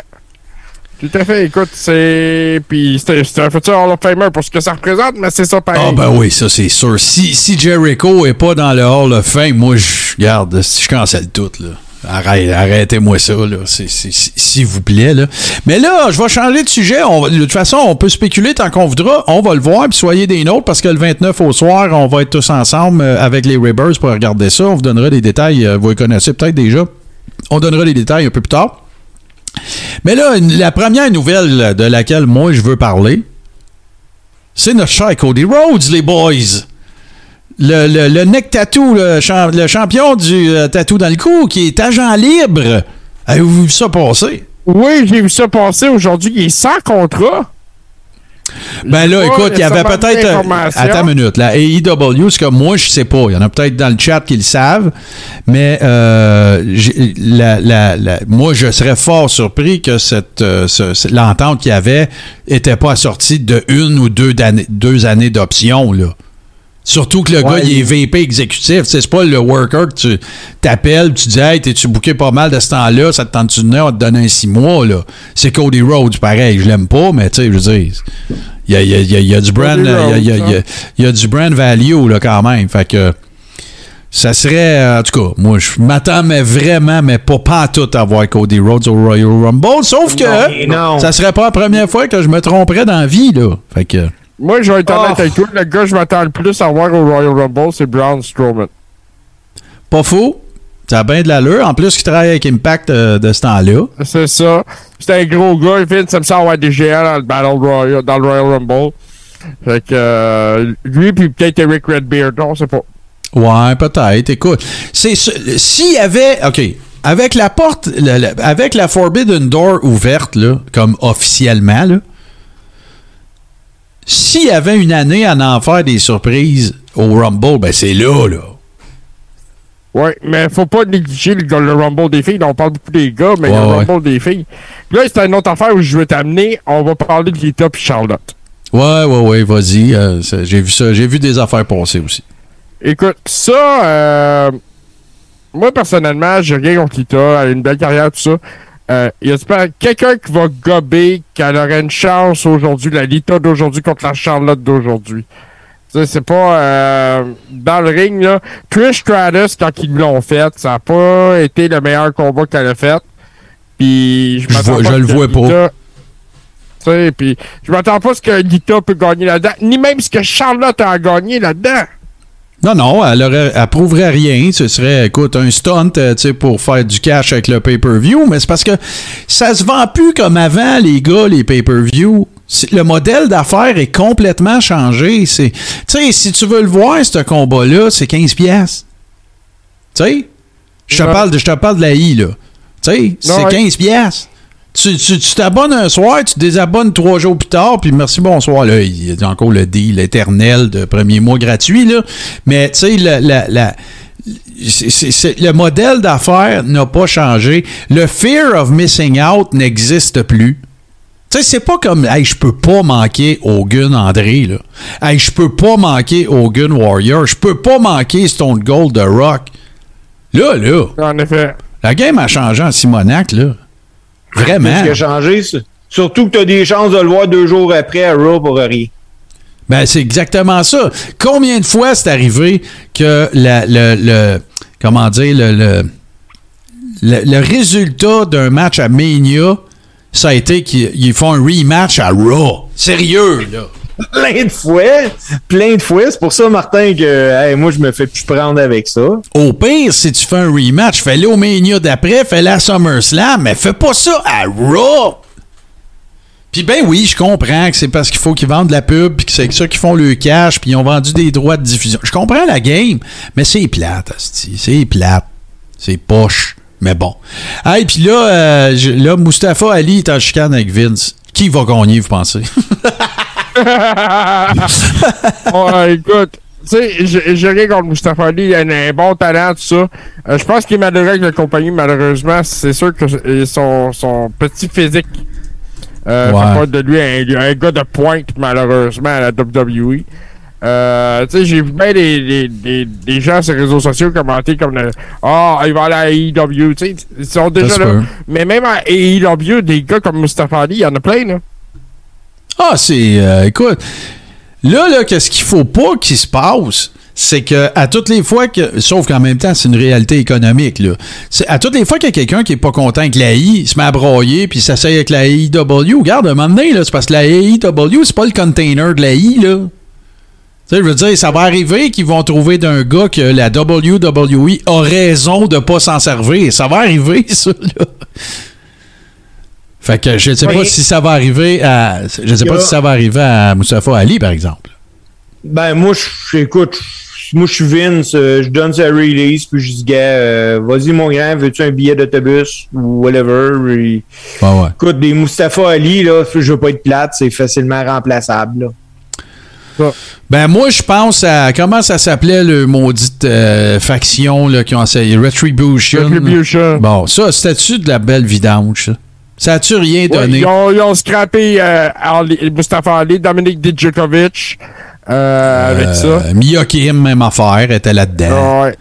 Euh, écoute, il y en a eu. il y a, y a- En tout cas, tu sais, moi, je- on repartira pas, là, on devient redondant là, à dire que la I, c'est pas bon. Là, mais mais c'est plate pour les workers. C'est pas un c'est pas un produit qui semble répondre à nos attentes. C'est ce que- moi, c'est ce que je te dirais en ce moment. Il y a Wawa Tatawa là, dans le chat qui, Ouais. lui, euh, il y a un bon point, par exemple. Ouais. Mustafa, euh, Mustafa Ali à Impact, peut-être. Ah, il y a de la place pour lui dans le ND, Mustafa Ali.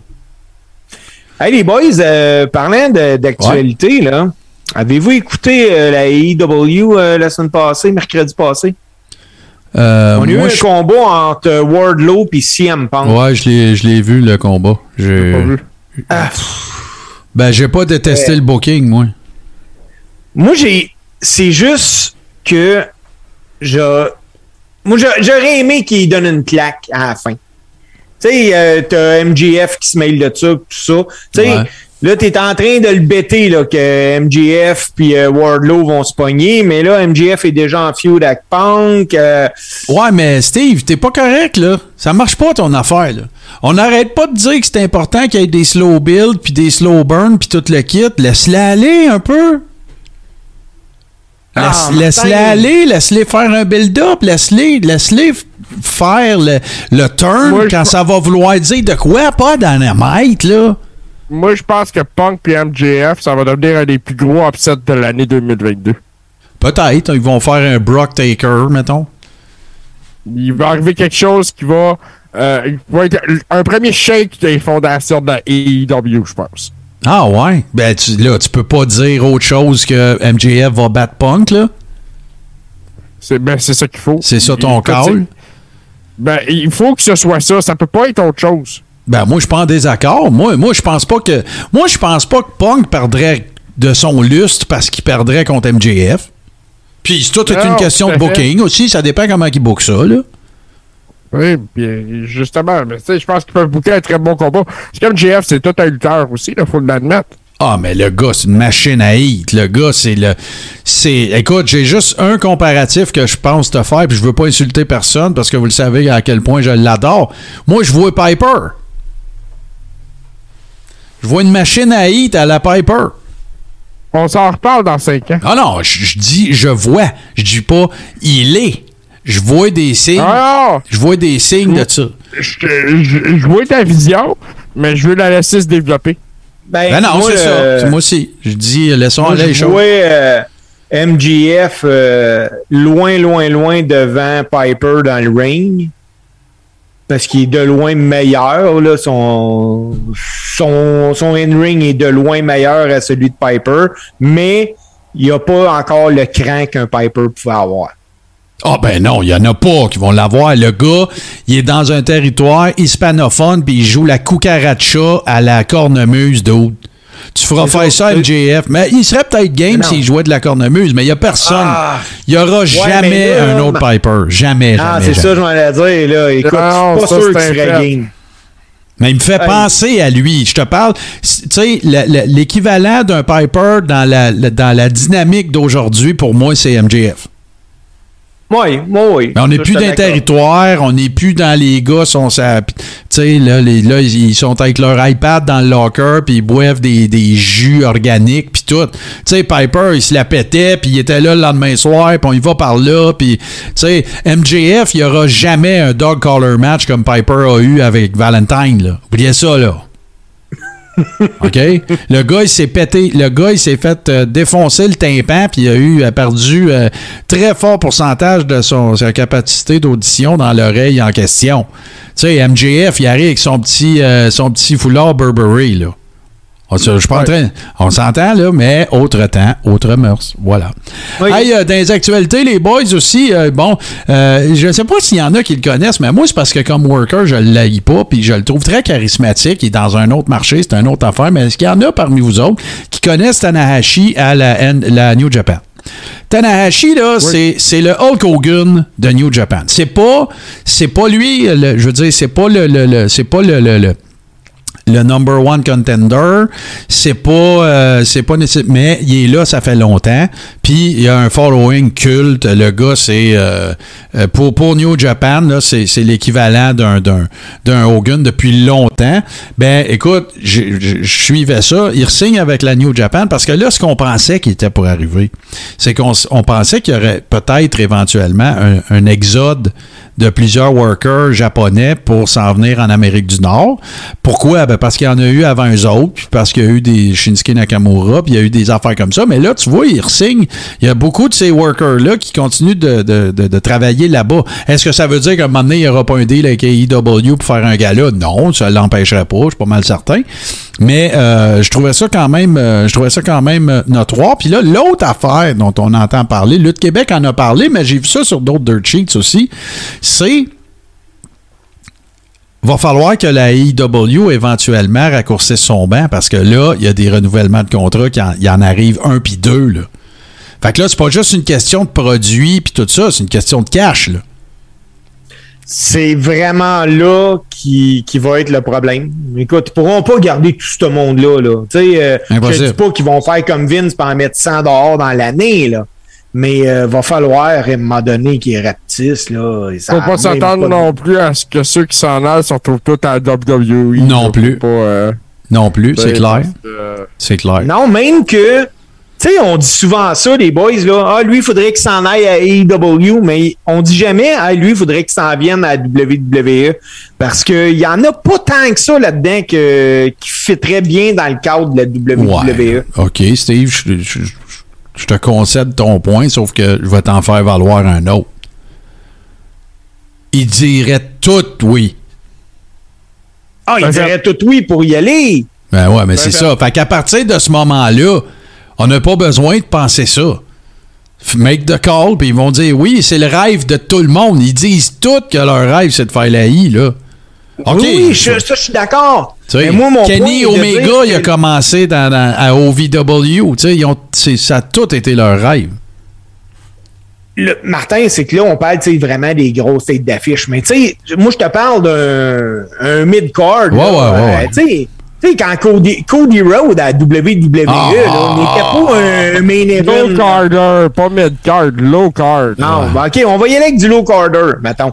Mais tu sais, euh, moi, là, j'en, j'en prends plusieurs low, low carder de, de la AEW. Puis oublie ça, WWE, pas besoin de ça pantoute. Écoute, moi, je. La, la, game actuellement de la lutte est pas. euh, est pas. C'est pas, pas une dynamique ou euh, une réalité applicable en ce moment de dire qui on voit à la I. C'est bien plus qui la I veut. Ils vont tous dire oui. Parce que à cause de la réalité économique, c'est sûr qu'ils vont faire plus de cash. Je te dis pas qu'ils sont pas bien payés à, à- à EW ou à Impact, là. pas ça que je dis. Sauf que tu sais, c'est ça la réalité de la game. C'est là qu'ils vont avoir le plus de visibilité. C'est là qu'ils vont avoir la, la plus grande possibilité de faire du cash avec de la merch. C'est là qu'ils vont être. Tu sais, fait qui, puis ils, ils vont côtoyer d'autres mondes, tu sais, qui vont leur apporter euh, l'expérience de la I, qui après ça, s'ils font 5 ans, 6 ans, 7 ans, ils vont pouvoir amener à IW, puis ça va faire d'eux autres autre chose qu'un mid-carder souvent. Tu sais, regarde, regarde, comme moi, là, un gars que je catch pas, là, je, je le sais pourquoi, mais tu sais, c'est l'utilisation de Christian à IW. Moi, je comprends même pas pourquoi il est là. Moi non plus. À part pour euh, quand que les gars arrivent, là, ils lui, lui de quoi dans l'oreille, puis c'est fini. Hey, il s'en retourne, il reste même pas sur le bord du ring, souvent. Il reste même pas. Ah ouais, je sais. Fait penser à la fois, je suis allé voir. Ça bonbonne. Ça me On fait- dirait qu'il manque de souffle tout le temps. Ça me fait penser à la fois que j'ai vu Kenny Rogers en show à Rouen. Il a chanté de Gambler assis sur un banc, tu sais. un peu. Tu sais, puis moi, je, je vous l'avais compté, les boys, à un moment donné, j'avais pogné une entrevue avec Marie Ouellette qui disait elle aimait mieux gérer Que. Miz que de lutter parce qu'elle avait plus de temps à la télé dans ce temps-là. Ben oui. Lui, là, on, on s'entend-tu qu'il y a à peu près 40 secondes de TV? Là? Même lui, il est pas fou, le gars, il sait là, que son temps il est fini. Là. Ben, écoute. Parlons-en de ça, justement. Ouais, vas-y donc. De Maryse. Maryse, Maryse et Miz au Royal Rumble contre Beth et Edge. Ouais. Et encore un combat de couple. Ouais, moi, je. La seule, la seule crédit que je vais donner potentiel à cette initiative-là est le suivant c'est que Miz et Edge sont des workers extraordinaires. Ah, ça, c'est écœurant.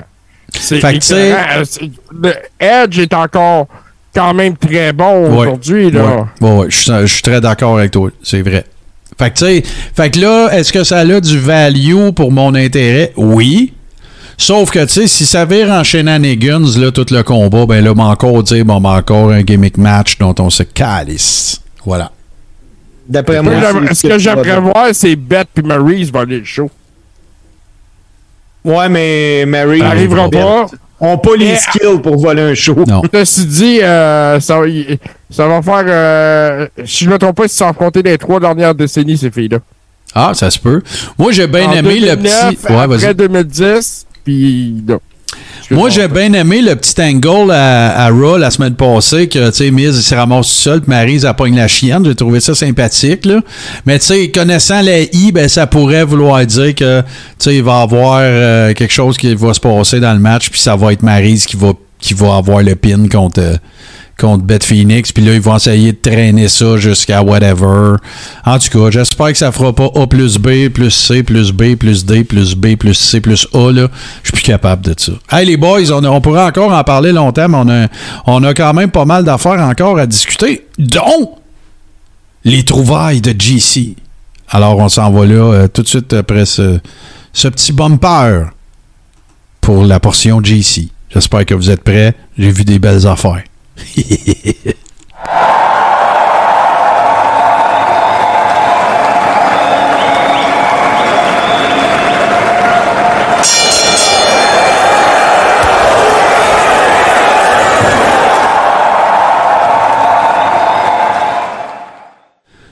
Mon cher JC, euh, je ne sais pas comment. Euh, est-ce que euh, y a raconte-moi le chemin que tu as parcouru pour te rendre à tes trouvailles cette semaine, parce que ils sont tous intéressants, mais j'ai pas vu vraiment de, nécessairement de fil conducteur. C'est au gré du vent? Mais on sait, Martin, que la marchandise numéro un vendue dans le domaine de la lutte, c'est des t-shirts. Oui, c'est vrai. Euh, ça, c'est indéniable. Après les figurines, bien entendu. Évidemment. Mais Ceci dit, euh, il y a un lot de t-shirts extrêmement malaisants. Je regarde le euh, premier, là, puis... ah, écoute, écoute, écoute. C'est quelque chose... Ça, encore là, euh, j'ai piché dans un bucket. OK. J'en ai pris cinq. Ouais. Puis la semaine prochaine, ben, j'aurais peut-être autre chose. Ouais. Mais c'est ça. Donc, moi, j'ai décidé de fouiller des t-shirts un peu malaisants, même très malaisants, ou des mauvaises idées commerciales que ce soit à WWE ou ailleurs. Ben écoute, on commence. À la AEW, on sait pas. On, commence avec un modèle de T-shirt qui euh, va peut-être passer aux annales. aux annales. Ah, la belle époque de Ricky, she back that ass up. Écoute, moi, quand je vois ça, je vois la tête de Vince McMahon rentrer là-dedans. Ah. de toute beauté. Euh, je vois pas l'intérêt d'acheter ça. Si t'as besoin d'un gros cul, ou je sais pas. je sais pas moi non plus. Puis tu sais, là, je pense à du monde, mettons, qui serait vraiment méga fan de Rikishi. Penses-tu qu'il achèterait ça, là? Écoute, je vois pas l'intérêt. Il y a aucun intérêt d'avoir le cul de Rikishi sur un t-shirt. Ah non, c'est. Non, j'en vois pas non plus. Fait que on va passer à ta, ta trouvaille suivante. Ça, ben écoute, ça vaut, ça vaut la peine euh, qu'on s'y attarde un petit peu parce que, évidemment, on parle de l'époque de Razor, de fake Razor et de fake Diesel. Euh, je ne sais pas si les. ouais, vas-y, parle-nous de ça un peu. Ça, hein. c'était. À l'époque du vrai Razor Ramon, c'était un modèle de son chandail, un des plus vendus d'ailleurs. Euh, du vrai Razor Ramon. puis ils en ont sorti une série avec le fake aussi. Euh, puis malheureusement, ben c'est ça. J'imagine qu'il y a des gens qui ont acheté ça en pensant que c'était le vrai Razor Ramon. Ben, ça se peut, ça se peut, mais écoute, c'est clair que euh, toute cette, euh, toute, cette, comment dire, j'ai envie de dire supercherie, mais écoute, pour, euh, pour comment dire, pour faire comprendre un peu aux gens, là, parce que bon, je suis pas mal certain que tout le monde est au courant de, de, cette situation-là. Scott Hall et Kevin Nash en vont à la WCW, et là, ben, s'en suivent des, des procédures judiciaires parce que là, il y avait des, des notions de copyright et tout ça, puis c'était qui essayait de les selon la position de la WWE, c'était que c'était clair qui essayait de présenter ces, ces, workers-là comme une extension de leur euh, personnage à la WWE. Fait que là, ben, il y a quelqu'un qui se lève un matin puis qui a la bonne idée de dire, ben oui, mais que Razor Ramon puis Diesel, c'est des copyrights qui nous appartiennent. Fait qu'on va dire qu'ils ressortent. Mais la vraie histoire intéressante de ça, j'en ai déjà parlé dans le, dans le Coréron, mais je vous en reparle. Il y en a peut-être qui ne le savaient pas. Mais la vraie, la vraie histoire rocambolesque de cette affaire-là, c'est que quand Scott Hall s'est ramassé à la WCW, il a négocié dans sa clause, dans son contrat, quelque chose qui s'appelle en anglais Favored Nations Qu'est-ce que ça veut dire, ça, Favored Nations? C'est quand tu signes un, athlète ou euh, peu importe là, dans quel domaine tu es, c'est que si tu signes un autre athlète, mettons, on, va parler de la lutte, tu signes un worker, je dis n'importe quoi, tu sais, 800 000 par année. OK? Contre garantie. Si tu vas chercher Kevin Nash, puis que tu lui offres 900 000 par année, puis qu'il dit oui, il faut que tu matches le 900 000 avec Scott Hall. Ouais. C'est ça, Favored Nations. Donc, ce que ça a donné comme résultat, c'est que quand la WWE a commencé à teaser le retour de Razor Ramon et de euh, Big Daddy Cool Diesel, la WCW sont tellement sans dessin qu'ils ont paniqué et ils ont offert un, euh, pas une extension, mais euh, un upgrade de contrat aux deux parce qu'ils pensaient qu'ils s'en retournaient à la WWE. Fait qu'ils se sont fait inviter dans un restaurant, puis les deux se sont fait dire Bon, ben, regarde, signe ça, là, on t'offre 600 000 genres de plus par année. Les deux, ils n'ont pas dit un crise de mots. Ils ont signé, sans retourner chez eux. Mais attends, là, le retour de Fake Diesel puis Fake Razor était pas fait encore. Fait que ça veut dire que quand les, producteurs puis les, gens qui géraient la WCW à l'époque ont vu que c'était pas eux autres, ils ont fait comme. C'est pas plus, pas plus compliqué que ça. C'est ça qui est arrivé dans, dans cette, dans cette histoire-là. Et c'est complètement ahurissant. C'est tout ce que j'ai. Mais c'est très représentatif d'à quel point c'était géré tout croche, le fait de là à l'époque. Martin, cet angle-là de, Fake Razor, Fake Diesel, ça n'a pas duré très, très longtemps non plus. Non, non, mais non, mais ça n'a pas levé. Le monde, c'est pas des caves. C'était vraiment. Ça, là, c'est du Vince bougonneux qui a dit Ah ouais, ben, on va lui montrer, moi. pas plus dur que ouais, ça. Tout à fait. Mais il avait fait ça aussi avec euh, le fake Macho Man, le fake Oxter, euh, il y avait ouais, mais là, Billionaire Ted. Ouais, mais c'était différent, ça. C'était pas des workers qui étaient dans le ring, là. C'était des acteurs, c'était clair.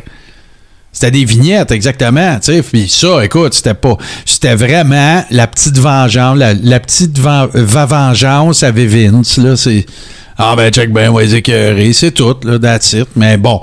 Mais ça rappelle des souvenirs, évidemment, de, de cette époque-là. Et parlant de se rappeler des souvenirs, mon cher JC, ben voici euh, la prochaine trouvaille que tu nous as envoyée. Évidemment, euh, cette euh, très jolie Stacy Keebler, mais rappelle-nous quelles étaient les circonstances de ça. À ce moment-là, Stacy Keebler devient la manager de Test. Et Test est à la recherche de gimmick, de branding commercial. Puis là, elle arrive avec ce concept-là et elle essaie de lui faire dire au micro dans le ring la phrase sur le t-shirt I love my testicles. Les testicles étaient les fans de Test. Donc, comme les, les ou ces choses-là.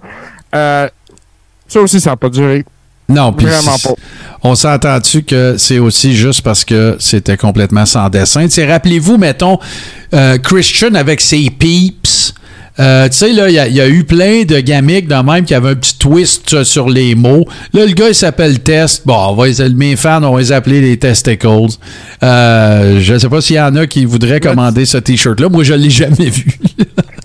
Mais tu sais, en même temps, là, euh, c'était un peu la fin de la, du spot de test à la WWE. Ouais, euh, après ça, je pense qu'il a trouvé à TNA, puis bon, il est décédé euh, quelques années plus tard. Là. Ouais, c'est ça, dans des circonstances bien plates. D'ailleurs, c'est la même chose, hein.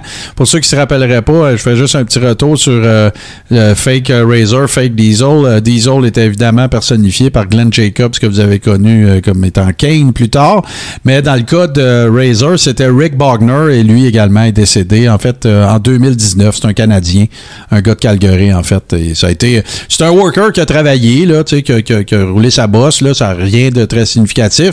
Mais euh, outre ça, tu sais, il n'y a, a, pas grand-chose à raconter, euh, malheureusement, de sa carrière. Puis c'est pas. Je tiens à préciser qu'il n'est pas décédé dans les mêmes circonstances que Test. Voilà. on continue la tournée, mon cher, et celui-là, ben, il, il s'explique de lui Écoute, il y a quelqu'un qui a pensé à ça, à cette idée-là. Il a fait ce t-shirt-là de Virgil dans son stand de Comic Con. Euh, euh, avec la phrase qui dit Ah ben, j'ai beaucoup de temps à penser à savoir pourquoi j'ai été tout seul toute ma vie, tu sais, célibataire toute ma vie. En même temps, je trouve que ce t-shirt-là est d'une grande tristesse, mais en même temps, je le trouve tellement drôle. Ah, moi, je. Y es-tu surpris? de l'acheter. Moi aussi. De l'offrir à Virgil. Le Virgil, là, il est tellement au cash que probablement qu'il te dirait si tu veux m'offrir un t-shirt, c'est 20 pièces. Paye-moi. Oh, probablement. c'est sûr, c'est sûr, c'est sûr. oh, ça vaut peine de payer 20 pièces. Oh, moi, je le paierais. Écoute, j'ai absolument aucun problème. Puis là, ben écoute, euh, avant qu'on aille là, parce que tu sais, tu sais qu'il y a des gens qui ont tenté de, de, de, partir des campagnes sur les médias sociaux, à savoir euh, Virgil dans le Hall of Fame et tout ça. Mais là, il faut que tu nous parles de monte ta banane, là. Qu'est-ce qui se passe avec ton mot-clic, là? Ça, ça lève-tu? Ben là, c'est justement, non, ça lève pas. Puis là, ben justement, euh, on va s'en parler. Moi, je vais vous pointer du doigt. Mais ici, où sont vos bananes? Euh, moi, j'en ai pas de fanny pack, mais euh, écoute, je, moi, je suis solidaire avec toi. Fait que je vais m'en trouver un, puis je vais faire mon, euh, je vais le faire mon, mon hashtag monte ta banane. écoute, si ça prend deux on va faire comme Vince avec Roman Reigns. Si ça prend deux ans mettre ça over, on lâche pas, ok? On continue. c'est ça, tu sais, et ça prend. On travaille fort là-dessus. Bon, es en train de dire qu'on va rentrer notre banane dans la gorge du monde? ça ressemble un peu à ça. Tu sais, comme tu peux voir, la mienne est accrochée en arrière de moi. Moi, euh, je vais pas là. Je vais pas là, les boys. Je débarque de ce train de non-sens à cette station. Mais, je vous invite, par contre, à montrer votre banane. Voilà. Hey, euh, la dernière et euh, non la moindre. Moi, là, j'ai, j'ai tout, je l'ai pas montré encore, là. J'ai tout lu. Je veux que tu me mettes en contexte. Je veux que tu m'expliques ça. Puis là, on parle bien sûr de Cody Sox. Excuse, Cody Rhodes, excuse. Ouais, c'est ça. Exactement. Puis là, mais là, euh, là je sais qu'il y en a dans le chat qui vont dire que je cherche à des, des noirs à Cody, que c'est parce que c'est Cody, puis que je veux bâcher ce Cody, que je fais du Cody bashing. Mais là, je, je fais des recherches pour ma chronique, les pires t-shirts. Puis là, il y a un site qui offre, euh, euh c'est ça, son, son classement, euh, des pires modèles de t-shirts de 2019. Fait que les autres sont en, train de dire, sont en train de dire, juste pour résumer, le, texte, en gros, je le traduirai pas on the fly, là, mais c'est en train de dire qu'en gros, les t-shirts les plus lettres, c'est ceux de Cody. Exactement, parce qu'au numéro 1, c'est Every Cody Rhodes Design. Donc, là, c'est pas moi qui le dis. On a un lien pour le prouver. Ouais, ben en fait, originalement, parce que j'ai dû trimer un petit peu. Euh, JC, j'ai dû trimer un petit peu dans la photo, hein, parce que c'était pas euh, c'était pas optimal pour, euh, pour la montrer. Mais je veux juste, euh, on pourra partager le lien, il n'y a absolument aucun problème. Mais je veux juste aller mentionner de quel site ça provient. Je ne sais pas si tu t'en rappelles. Attends un petit peu, je vais te dire ça dans quelques secondes. Voici donc le site en question s'appelle 137 PM. .com. Fait que ils ont, ce qu'ils ont fait, c'est pas compliqué. Ils ont fait euh, ce que, ce que tu confirmes-moi si je me trompe, mais ils ont fait un genre de palmarès de la merch la plus laide. En gros. Exactement. Euh, de la meilleure et de la pire aussi. Ils font les deux. OK. Puis là, ben, dans la meilleure, excusez là, les, les, les, ceux les, les haters de Cody Rhodes haters, là, mais il n'y a pas dans les meilleurs Cody Rhodes. Sorry. Non, c'est. Puis encore là, c'est pas de nous autres, on fait juste citer. Oh ouais, puis là, c'est clair, là, on, est d'accord parce que là, tu sais, les gens qui sont pas d'accord avec nous, JC, euh, puis écoute, Steve s'est jamais vraiment prononcé nécessairement, je dirais, là, il se tient dans le coin pas mal, mais euh, il y a quelqu'un qui dit, ouais, mais c'est un t-shirt du Bullet Club qui est pas de la AEW. Oh ouais, puis il est ouais, mais ils ont, ils celui-là, celui-là pour l'image. Ouais. Mais ils parlent de tous les designs de ces t-shirts. Non, non, c'est ça. écoute, là.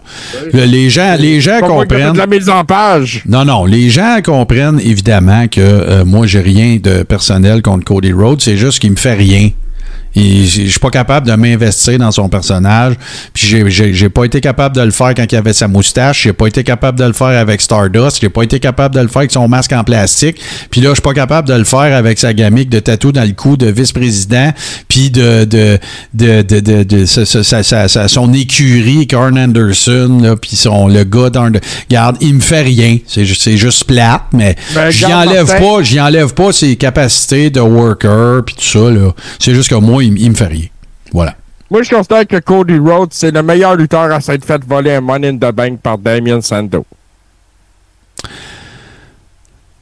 Ah oui, là, c'est parce que là, tu me ramènes à l'époque, parce que ça, là, tu vois, éventuellement, ça pourrait être un top 5 des gimmicks les plus underrated, parce que moi, c'est sûr que je mettrais Damien Sandow là-dedans, et particulièrement quand il était le, le, le stuntman de, de, du Miz. C'était magique, ça. Ah, là. Damien Mizdo, c'était tout un stunt. Ah ça. ouais, c'est ça. Mais euh, ouais, ben là, de toute façon, on fera pas, c'est pas, on, on jase pas de monnaie de banque cette semaine, on- mais, mais je comprends, puis je comprends ton point, mais, mais nous en contexte, là, parce que Sandow avait volé le money in the bank à Cody Rhodes, puis rafraîchis-moi la mémoire. C'était quoi déjà? euh, Cody était le favori pour remporter le Money in the Bank cette année-là. Ouais. Euh, et puis ça s'est passé là, vraiment en une fraction de seconde. Euh, Damien Sandow, il a comme passé par-dessus sa tête dans l'esca- dans l'escabeau. Parti avec la Money in the Bank. Euh, bon, on se souvient que Damien Sandow n'est pas devenu WWE World Champion. Non. Puis. c'est ça. Là, même, euh, écoute, euh, je sais même pas où c'est qu'il est rendu. Il était avec NWA Power, évidemment. Puis là, ben évidemment, Question Mark est décédé. Puis euh, il y a eu la COVID. La COVID est arrivée plutôt. Puis là, ben, il est encore avec NWA Power? Il travaille. Il est-tu sais Indies. GCW quelque chose? Je sais pas. Ah, puis écoute, euh, les gens qui sont avec nous euh, dans le chat, je peux pas cliquer. Oh, Ben, j'adore. Ben voilà, allez, cliquez sur le lien là, si vous voulez voir euh, le, le fabuleux et euh, absolument incroyable travail de CC Suburban. Parce que dans la boutique de merch de, du Carréron, ben, se trouve un nouveau T-shirt qui porte l'emblème Show me your banana. Alors, vous pouvez aller voir ça. Sinon, ben, si j'avais une petite demande, si c'est possible, puis là, je le sais pas si c'est parce que j'ai pas cliqué dessus. Là. Tiens, je vais y aller. Je vais aller voir euh, qu'est-ce que ça peut euh, donner comme. Bon, voilà, je vais le voir. Show me your banana, le Coréron. Saurais-je te demander, mon cher CC Suburban, la possibilité qu'il y ait aussi euh, montre ta banane? Et ça prend un S à montre. Puis euh, ça serait vraiment cool. Mais euh, allez faire un tour. euh, vous voyez déjà le lien de ce t-shirt-là, mais le lien pour la merch aussi. Vous pouvez vous y rendre en passant par là. À 13 en ce moment en plus. En plus, ben oui, parce que quand c'est des breaking news, ben ils sont déjà à rabais à 35 de de- de- d'escompte. hey, euh, un gros merci, mon cher euh, CC Suburban. euh, CC Suburban, oui, mais euh, GC également. Encore une fois, euh, les trouvailles de GC. Et là, je pense qu'il y a une thématique pour la semaine prochaine et j'aimerais ça que tu en parles parce que moi, je veux ça. Parle-en à nos abonnés. Ça va que tu parles? Oui. Twitter? Écoute, là. Ah, ouais, écoute, Twitter. Hey. La thématique. Écoutez, la semaine prochaine, euh, je pensais, euh, je pensais pas que tu irais avec ça. Écoute, euh, on y va avec un top 5 des meilleurs tweets du Iron Sheik qui a envoyé promener Hulk Hogan. Fait que préparez votre euh, jabroni meter parce qu'il va en avoir des croqueurs. Oh, ouais, et ça, euh, il y en avait un salé la semaine passée, euh, mais il y, en a- y en a un au moins à tous les jours. Puis je ne sais pas, euh, je sais pas si vous avez vu ça passer aussi, hein, mais Hogan, euh, il en a échappé deux trois suite au décès de- du receveur des, des Rays de Tampa Bay, de Betty White et tout ça là, ceux qui se font jabber Les dans le bras, ils tombent comme des mouches là, puis toute kit, on ira pas là à pu finir, mais encore une fois Hogan qui démontre malgré son âge et sa carrière de très longue qu'il est encore très très flexible parce qu'il est vraiment capable de se crisser le pied dans la gueule sans aucun problème. cette semaine, je l'ai banni de ma chronique justement parce que ses propos m'ont choqué. Bon, tu vois. Bon, ben, tu- tu- je salue ta rigueur, mon cher euh, JC. Euh, nous autres, on fait une très, très courte pause, puis on vous revient avec euh, notre top 5 des victoires les plus significatives au Royal Rumble. Tout de suite après ce, ce petit spot.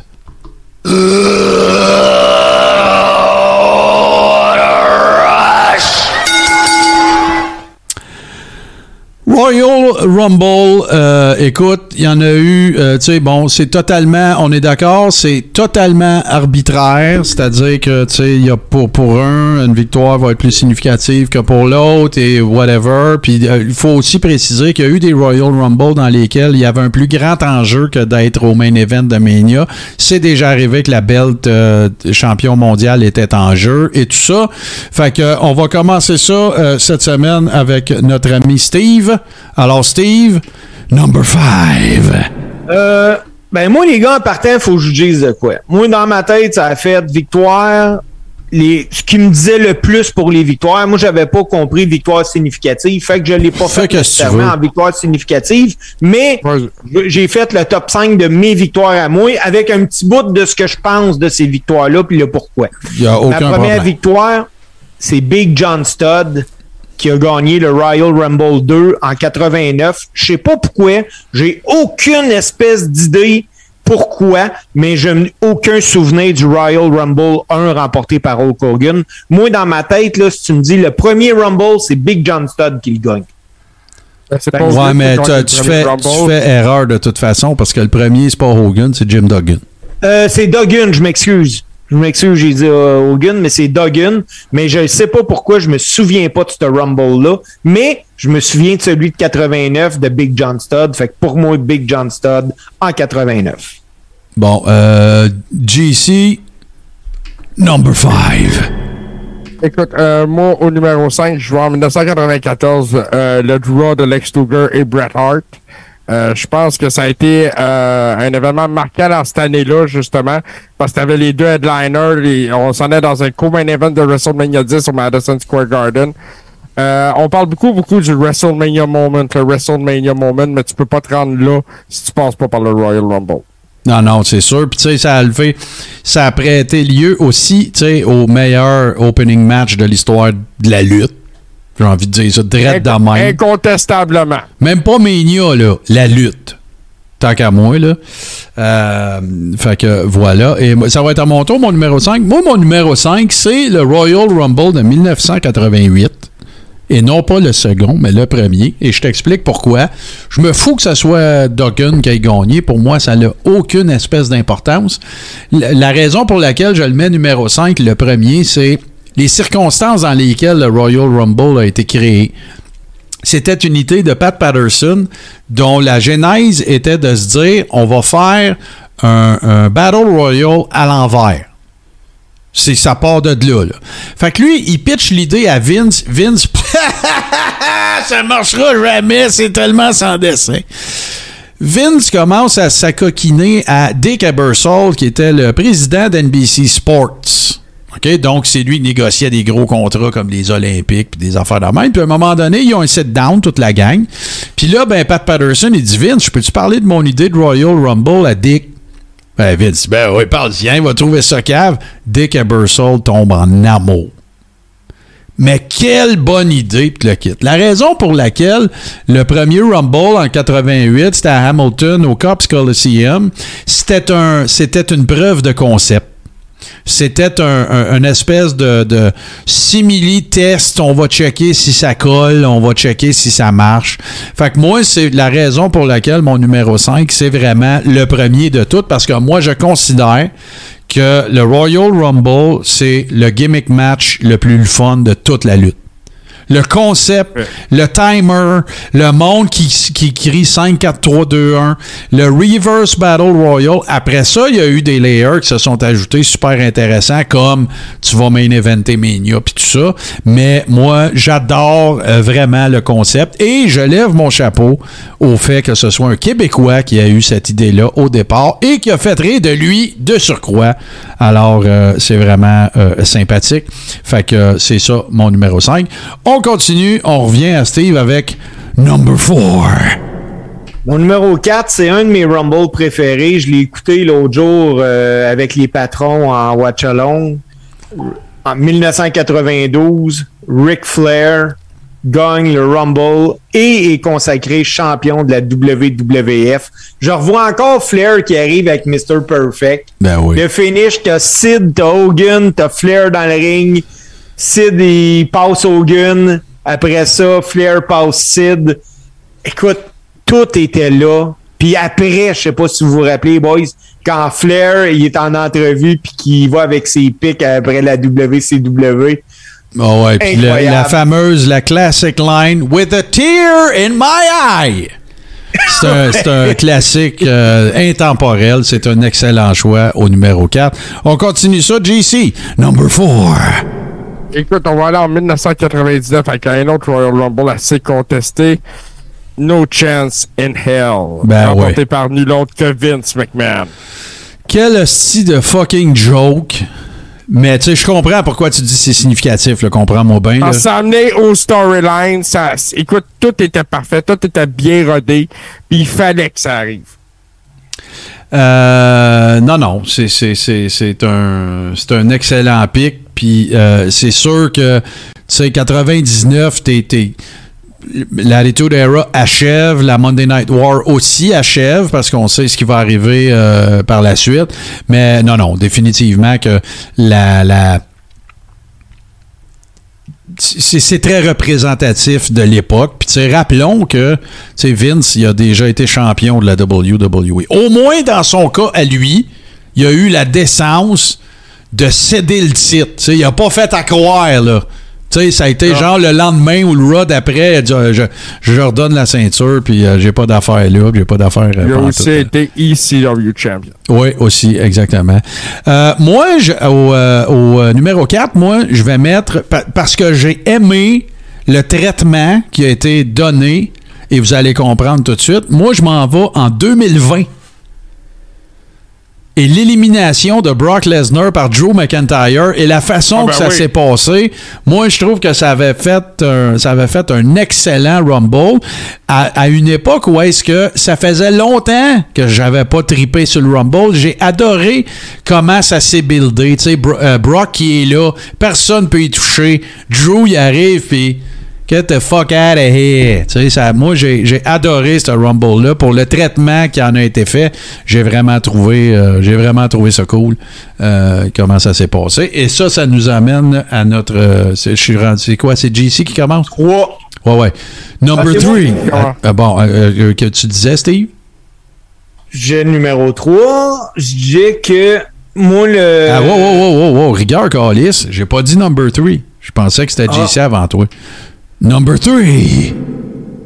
Donc, mon numéro 3. Voilà.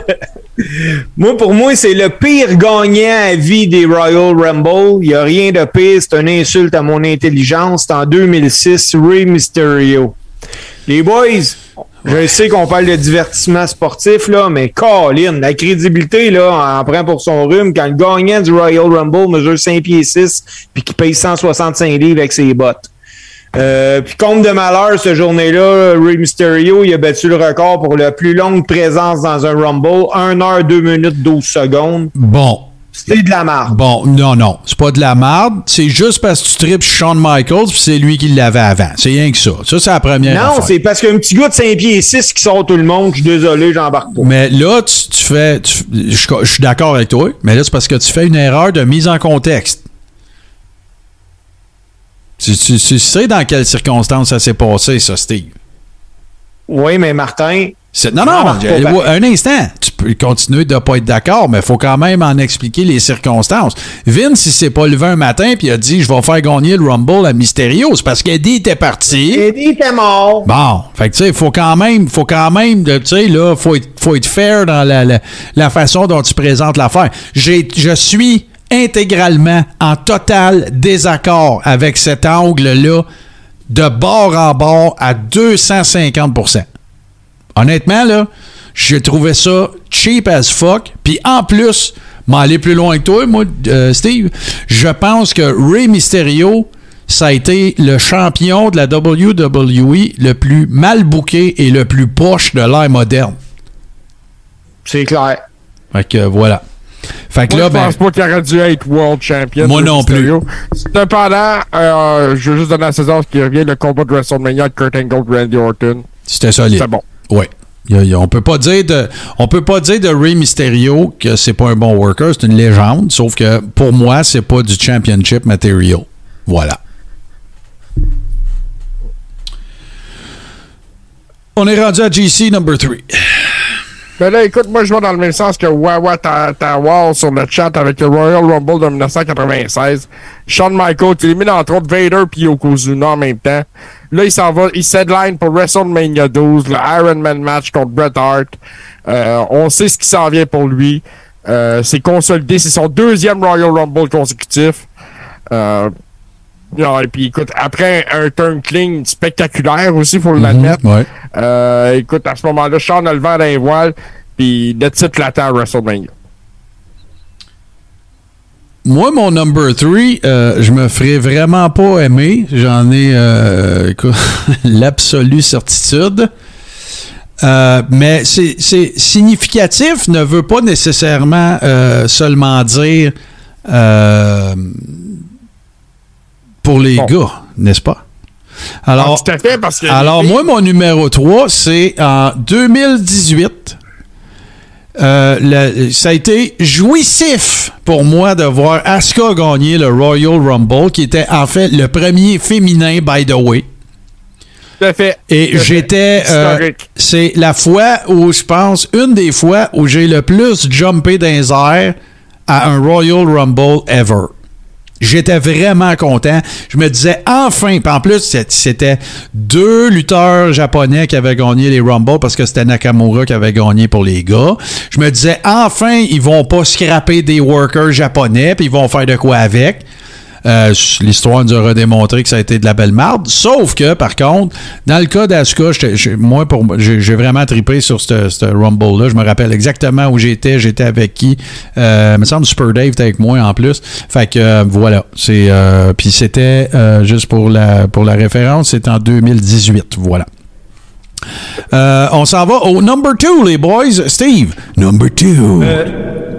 Mon numéro 2, il a été nommé, mais moi, les gars, je peux pas passer sous silence le Rumble de 94. Bret Hart Lex Luger qui gagnent. Ah ouais, c'est euh, Deux gagnants dans une bataille royale. On n'avait jamais vu ça. Ouais. Puis c'était euh, tellement fait parfait. Les deux, la caméra duplex, le pied touche à terre. Euh, vraiment, ça a été exécuté magistralement. Tu pouvais pas rien dire. Hey, zéro. C'était la perfection. Fait que euh, moi, je suis bien d'accord avec toi. Et maintenant, GC number 2. Ben écoute, on s'en va en 2002 avec la victoire de Triple H euh, qui, était sur son comeback après une euh, chirurgie puis une blessure qui l'avait laissé quasiment un an en dehors du ring. Quadriceps, je pense, hein? Ouais, c'est la première fois en plus. Mm-hmm. on se souvient de son comeback triomphant au Madison Square Garden. il s'est aligné dans le main event de WrestleMania contre Chris Jericho. Euh, cette année-là. Oui, c'est vrai, c'est vrai. C'est vrai. Puis, euh, Il était avec Stephanie McMahon. Jericho était managé par Stephanie. Oui, oui, oui, je me rappelle de ça. Ben oui, tu me rappelles des souvenirs, là, parce que moi, il y, a une époque, à un moment donné, dans les années 2000, 2000 à 2010, où est-ce que j'ai pas mal moins regardé la lutte. Je regardais ça vraiment de avec plus de distance, je te dirais. Tout le, rootless aggression, on dirait que après l'attitude era, les Monday Night Wars, on dirait que j'ai fait comme une, une wrestling hit ou euh, une lutte ou whatever. Mais euh, c'est ça. Ben, c'est un excellent pic. Et moi, euh, je m'en vais à mon numéro 2. Mon numéro 2, moi, c'est définitivement en 95, la première fois qu'un worker commençait numéro un puis remportait. C'est arrivé plus qu'une fois. Chris Benoit l'a fait. Mais euh, c'est, je trouve aussi que ça correspondait. Euh, on n'était pas si longtemps que ça après le fameux heel turn avec Marty. Euh, c'était, ça a été un peu une des premières occurrences au cours desquelles on démontrait clairement qu'on donnait un gros push à Shawn Michaels. Et ça s'inscrivait dans ce qui avait été fait avant, évidemment, avec Brett. C'est-à-dire que là, ben, c'est plus obligé d'être des gars de 6 pieds 8, 3,25. Et moi, je la, la, next generation, dans le fond. Puis moi, je considère que ça a été un, moment charnière dans le monde de la lutte qui aura permis euh, de. Tu sais, je ne pas comme Steve sur Shawn Michaels. Puis moi, d'être un trou de cul, même dans ces années-là, ça, ça, ça a un impact sur ce que je te donne comme qualité de worker parce que tu te, faire de la lutte tout seul, c'est tough en crise. Là. Fait que c'est pour ça que c'est pas euh, c'est pas mon favori ever. Mais euh, définitivement que moi, mon numéro 2, c'est il faut que ça soit ça. Et là, on s'en va à Steve avec number one. Mon numéro 1, les boys, euh, gagnant du Royal Rumble 1999, Vince McMahon. Ah ouais, t'as ça. OK, mais ben c'est vrai, t'as pris soin d'expliquer tantôt là, que c'était pas. Euh, non, mais en plus, de mémoire, là, quand Vince gagne en 99, il n'avait pas passé le match caché ou quelque chose de même. Ah, il, était sorti du ring, il était dans sa loge, il s'est promené dans la bâtisse. Oh, ouais. Ouais, même, même les gens qui écoutaient le Rumble pensaient plus à Vince McMahon. Ben non, ben non. Puis tu sais, il est pas le seul à avoir fait ça. Stone Cold a fait pareil aussi une année. Il était plus dans le ring, puis là, on le voyait plus. Puis là, bang, il arrive à minuit moins 5, puis euh, bang, là, ça, ça avec, là, ça, c'est, c'est déjà arrivé. Mais c'est sûr que Ben, ça, le, fait, pourrais- le fait que ce soit McMahon, c'est sûr, là. Oh, oui. Puis ça, il me semble, Martin, là, corrige-moi si je me trompe, même JC, le premier à avoir fait ça dans Royal Rumble, c'est Jerry Lawler. Il allait Ouais, se cacher en dessous du ring. Ouais. Ben ouais. Ben ouais. Je pense que c'est Ben en ouais, 95 puis- qui avait fait ça. Ouais, ouais. Puis, il est arrivé des spots légendaires aussi dans le Royal Rumble. Le fameux Rumble où euh, Macho Man s'est éliminé lui-même, qui a fait une gaffe. Le fameux Rumble. 92. Oui, le fameux Rumble au cours duquel euh, Mil Mascaras s'est éliminé lui-même en se garochant du troisième câble. Il est monté sur le troisième câble, puis je me souviens plus que, qui qui a sauté. Je pense que c'était Mick Foley ou quelque chose de même. Puis là, ils ont dit, ben non, tu peux plus rembarquer dans le ring, c'est tata. Tu sais, puis Mil Mascaras, là, Mil Mascaras, c'est- un worker légendaire, là. Légendaire. C'est long quand Il a Alberto même Del Rio. Ben, où il a pas pensé, c'est peut-être une bulle au cerveau et tout, là. Mais justement, parlant de. de- de- on continue euh, avec toi, mon cher euh, JC. Number two. Euh, on n'était pas au numéro 1. Un numéro- Rigueur Calis.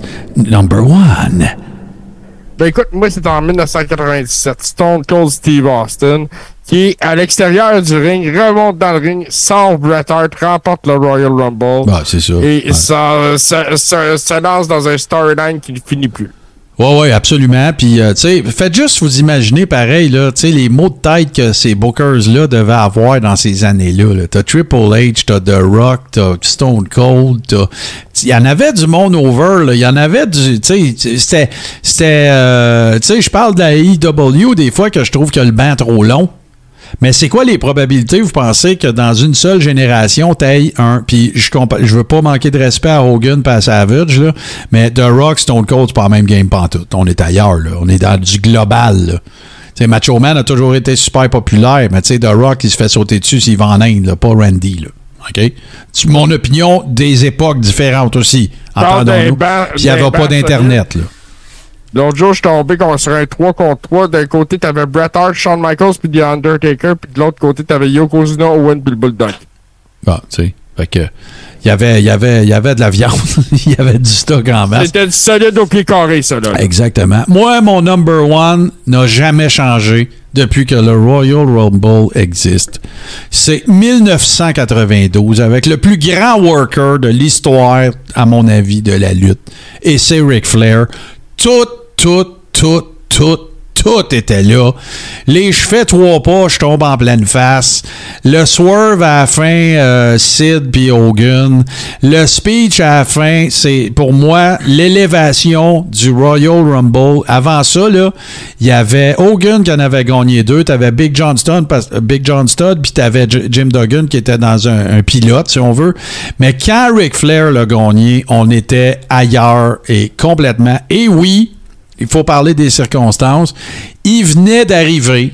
Je suis d'accord. Il venait d'envoyer chier Jim Hurd à WCW qui voulait en faire le, Spartacus, puis se couper les cheveux, puis tout le kit, puis il a dit Shine it, moi je sac mon camp. Il s'est poussé avec la belt parce que eux autres, ils considéraient qu'il devait de l'argent, puis il y avait un dépôt à donner de 25 000 Il a dit Donnez-moi mon dépôt, moi te redonné la belt. Il a dit Fuck you. Fait qu'il a gardé la belt, il s'est pointé à WWE. Puis quand tu y repenses, pensez-y comme il faut, les gars. Là. Vince, là, il a fait le screw job parce qu'il avait peur que Brett se ramasse avec la belt à WCW. Puis parce que, oui, euh, Madusa ou euh, Alundra Blaze, appelez-la comme vous voulez, euh, Deborah Michelli, elle l'avait faite avant.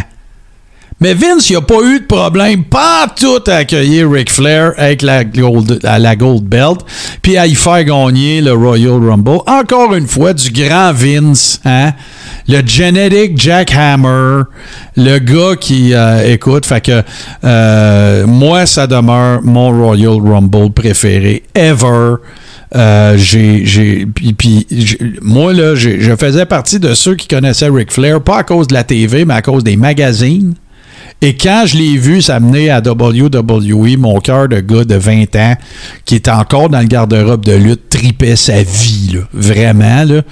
Fait que, écoute, c'est mon Rumble préféré de tous les temps. Et je peux vous dire, trouvez-moi freak ou pas, mais je peux vous dire que je dois le regarder encore 5-6 fois par année. On l'a écouté récemment. Steve en a parlé tantôt. Euh, moi, écoute, ce Royal Rumble-là, c'est l'image de Ric Flair qui arrive dans sa robe de chambre avec les papillons. Écoute, ça chaîne, ça brille. Tout est fait pour Ric Flair. 1992, c'est l'année de Ric Flair à la WWE. Mais hein. Puis, puis écoute, tu sais, je veux dire, ils s'en sont suivis, tu sais, des, des, des des fios intéressantes, des matchs intéressants. On a juste à penser à Mania 8, on a juste à penser à. Puis tu sais, oui, on passera pas une heure là-dessus, mais oui, tout le monde s'attendait à ce qu'il y ait une FIO d'Hogan Flair. Puis la raison pourquoi elle n'a pas eu lieu, c'est pas compliqué. C'est parce qu'ils ont essayé de le faire dans des house shows et ça ne collait pas. Le monde y aimait ça, mais c'est parce que Hogan, il y a un match, puis Ric Flair, il y avait plus, il y avait un, un il y avait un meilleur in-ring qu'Hogan. Mais il y avait, il y avait lui-ci un match. il existe le match archétype de Ric Flair. Il existe le match archétype de Hogan. sais, Hogan commence fort. Pas ensemble. Ça marchait pas ensemble. Ça faisait pas une bonne storyline, une bonne narrative pour le match. Puis les deux se considérant comme les, les, les, les plus importants dans le sport, ben, il n'aurait jamais accepté de faire ce que Ultimate Warrior a fait à Mania 6. Parce que lui, c'était complètement différent. Warrior n'a pas le statut de Flair. C'est ça la raison.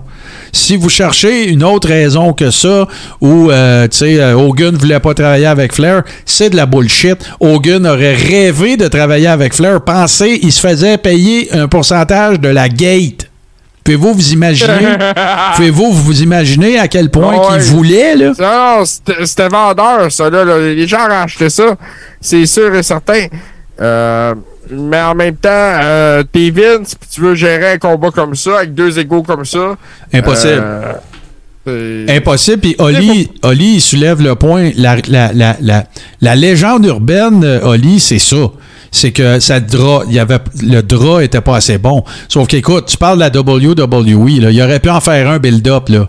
Il aurait pu faire un build-up pour amener ça, Flair Hogan à Mania, sans aucun problème.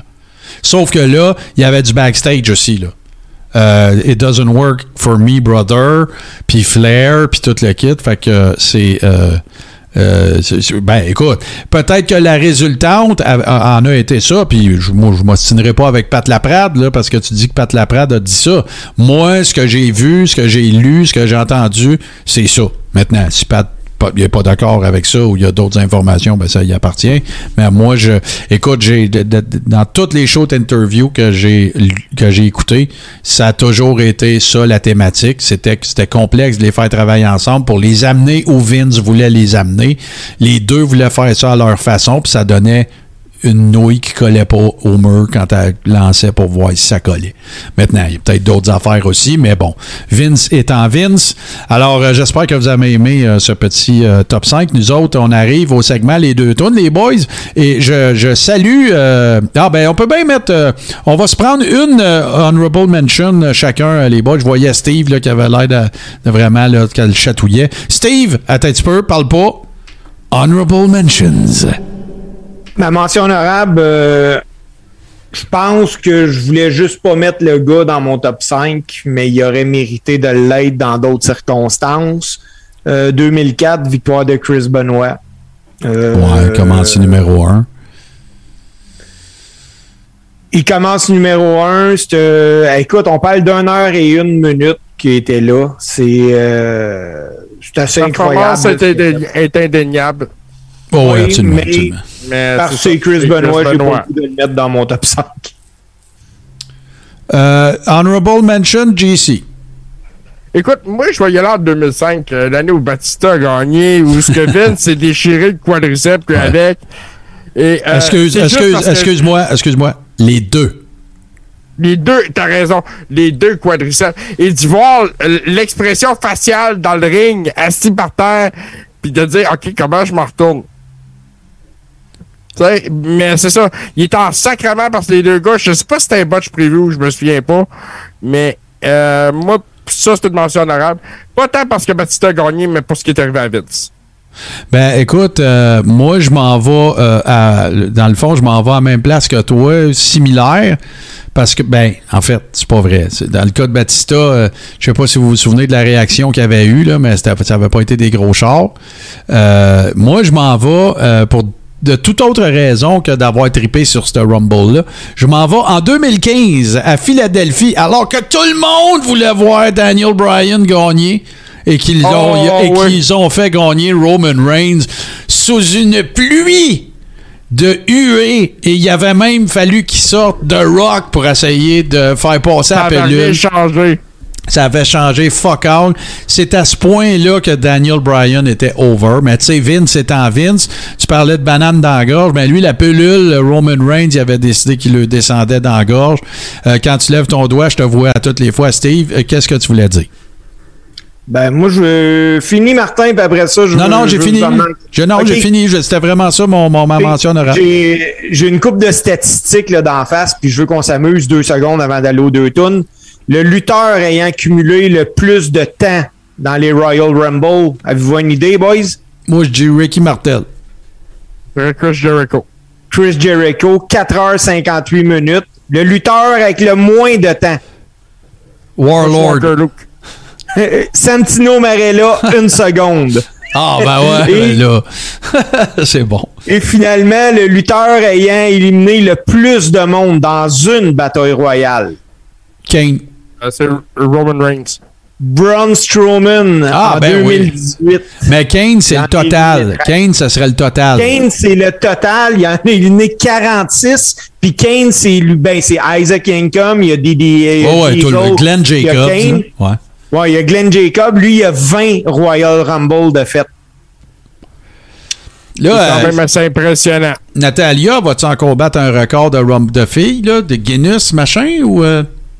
Euh, Natalia, euh, ben, c'est que fait pas, fait pas longtemps qu'il y a le Royal Rumble féminin, Martin. Mais, ah, ben euh, oui, t'as tu sais bien... que- Je suis donc bien sans desse. Ben non, mais donnez-y le record Guinness pareil féminin, tant qu'à ça. là. Ouais, ben, il y a- y, deux filles à, à date. Il y a Carmella qui les a tout faites, puis il y a Dana Brooks.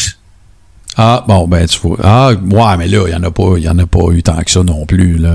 Mais Natalia aussi, elle les a tout fait, je viens de vérifier. Bon, ben, tu vois, fait que parfait. Hey, là, le temps euh, avance vite, euh, messieurs. Euh, deux tunes que je suis, je, je suis particulièrement content que tu aies sélectionné, euh, JC. La première, ben, c'est un autre, c'est une, euh, une autre version. Euh, du thème euh, de Macho Man. On en a une qui est une version euh, rock, sauf que là, c'est euh, d'un gars qu'on a fait spinner la semaine passée aussi. C'est sur la page Face- la page Facebook, le- la chaîne YouTube, Jade Garrow. Et c'est le thème du Macho Man. Une excellente version rock, GC. encore une fois, une superbe. Tout à fait. Écoute, moi, moi, j'ai le plaisir de découvrir ces tunes-là souvent la même journée que toi. Puis, euh, écoute, je découvre des nouveaux artistes, des, des nouveaux musiciens, puis ça me fait vraiment triper. Très, très cool. Et ton deuxième choix, je l'adore. C'est la, c'est la version, en fait, euh, c'est un cover de la pièce Desert Threat, qui est la tune que j'adore de l'Iron Sheik. Et vous allez la reconnaître tout de suite. Mais c'est une version, encore une fois, d'un autre band que tu as déjà fait tourner euh, qui, euh, qui s'appelle Zombie 13, qui fait des covers. Ils en font quelques-uns, là, des covers. Ils en font plein, en fait. euh, de, des covers de, de, de Worker. Ils font Adam Cole à ROH, Brody Lee à AEW. Il y en a un paquet. Et euh, donc, euh, c'est le, c'est le, le thème de l'Iron Chick, mais en pas mal plus pesant, là, mettons. Fait que ça va être ça, les Ouais. deux tunes, euh, mes chers amis. Puis nous autres, on va vous revenir euh, tout de suite après pour euh, le close de ce 28e déjà, 28e épisode de la saison 5 euh, du Carré rond. Donc, on vous revient tout de suite après ces deux excellentes pièces.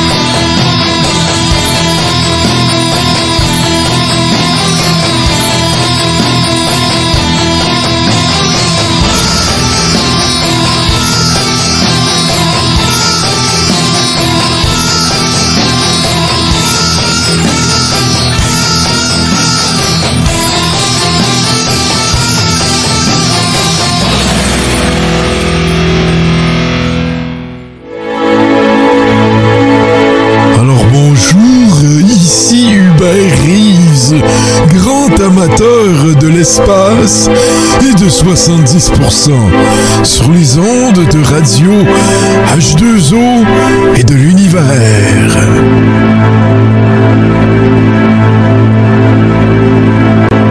Alors, les deux pièces que vous venez d'entendre, euh, la plus, euh, la dernière, c'est Desert Threat de la version cover de Zombie 13, évidemment le thème d'entrée de l'Iron Sheik euh, sur le tard, hein, plus vers la fin de sa carrière. J'ai tout le temps trippé ce tune-là. Je regrette tellement JC qu'on peut voir d'ailleurs avec ses lunettes Macho Madness. Parce que la tune d'avant, c'était une version cover de, de Jay DeGarro de, du thème d'entrée de Macho Man, qui euh, en fait est une pièce évidemment bien connue, Pump and Circumstance, euh, interprétée à sa façon. Donc, encore une fois, deux excellentes pièces. Merci beaucoup, euh, JC. Et tu arbores, euh, explique-moi donc pourquoi tu es en mode Macho Madness, moi ici. je sais pas. ça me tentait. On avait lancé le concept d'avoir le lutteur du mois. J'aime ça. Et, et, puis, c'est ça. On avait parlé de ça durant un Zoom. Et puis, on avait parlé de Macho Man parce que je me suis dit que c'était un choix facile. Euh, assez populaire, mais semblerait que Steve n'est pas toujours d'accord avec cette idée-là. On en parlera une autre fois.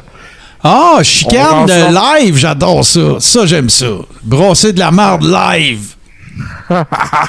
Il n'y a pas de live à avoir là-dedans, il n'y a pas de chicane. C'est Ah. juste que moi, j'ai réellement dit que Macho Man était un lutteur overrated. Ah, ben oui, mais là, c'était pas ça le point. Mais les même. boys, c'est juste que moi, je suis de l'âge. Écoute, j'ai 45 ans. J'ai été élevé que mon héros à la lutte était Hulk Hogan. Puis moi, là, si t'aimais Hulk Hogan, tu pouvais pas apprécier Macho Man.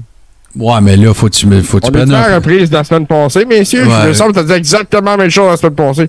Euh, mot à mot. Mais, Ben euh, oui. tu sais, Steve, euh, tu sais, moi, je te donne un conseil de chum. Peut-être que tu pourrais prendre un petit peu de maturité aussi dans la vie. Là.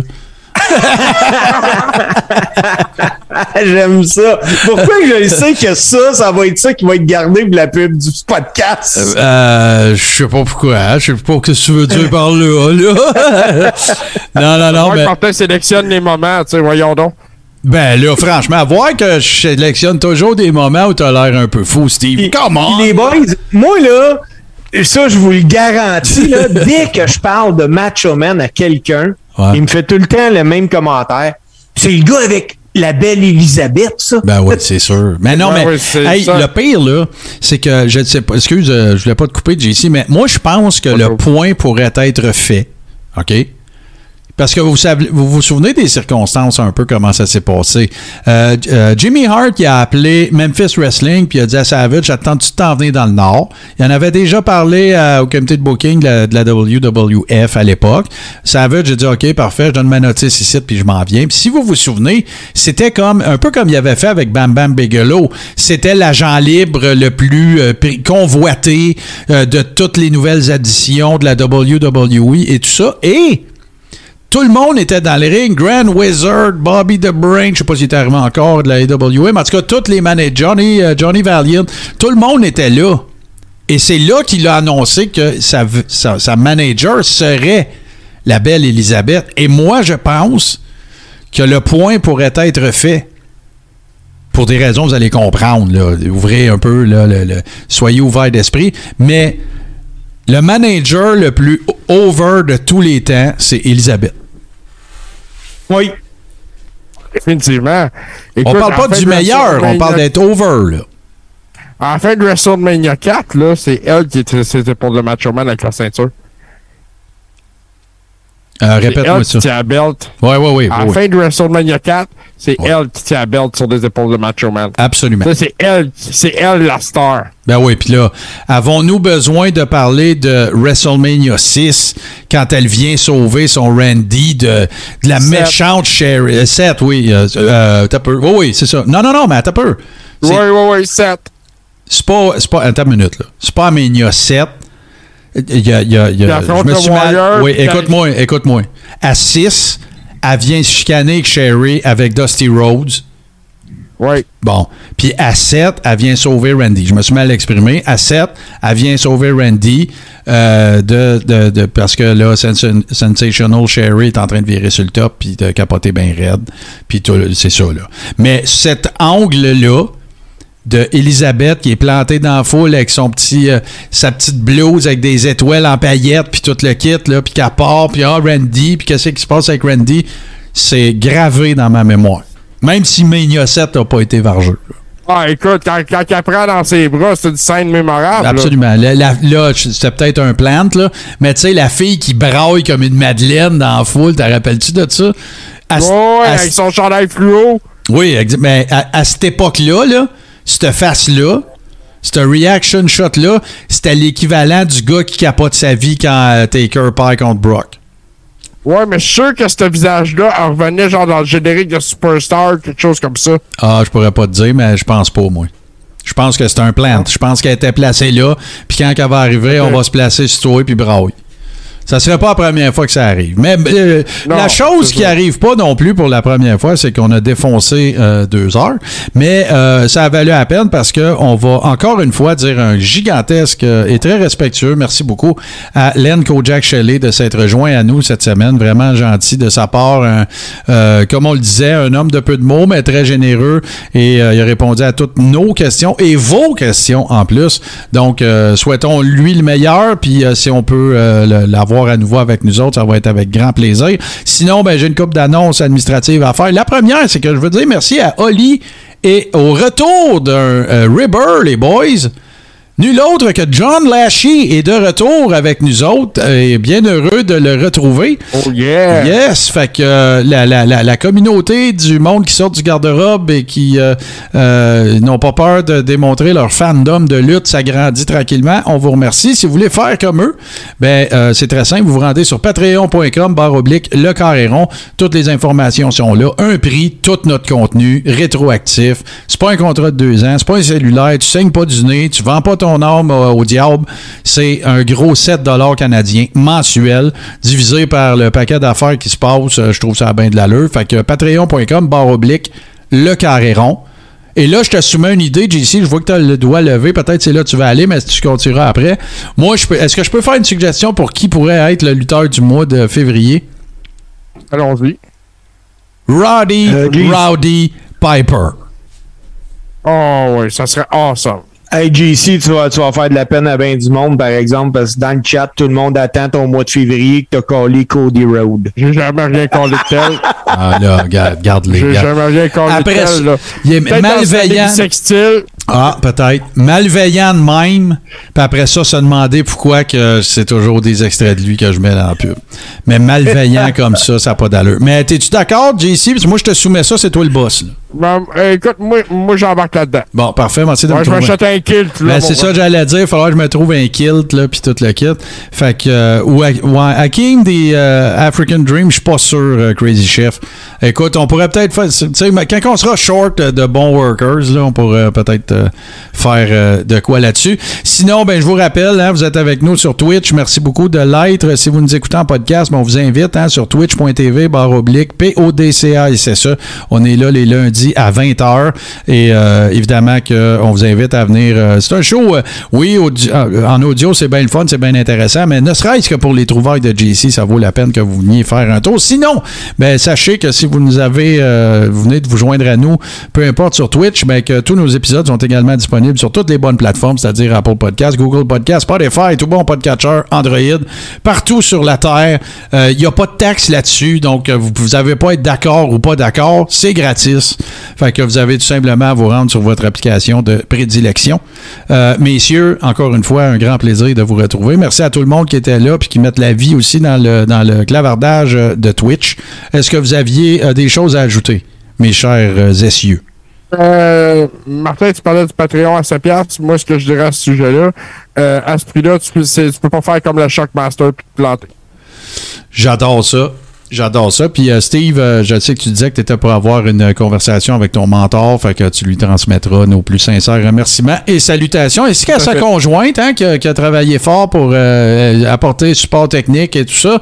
Fait que on les salue. Sinon, ben ne me reste plus qu'à vous remercier une dernière fois et vous dire qu'on se laisse sur le meilleur mashup de musique de lutte de l'histoire des shows qui sont sur Twitch les lundis à 20h. C'est l'œuvre de mon grand chum Super Dave Bérubé. Faites attention vous autres, puis on vous retrouve la semaine prochaine.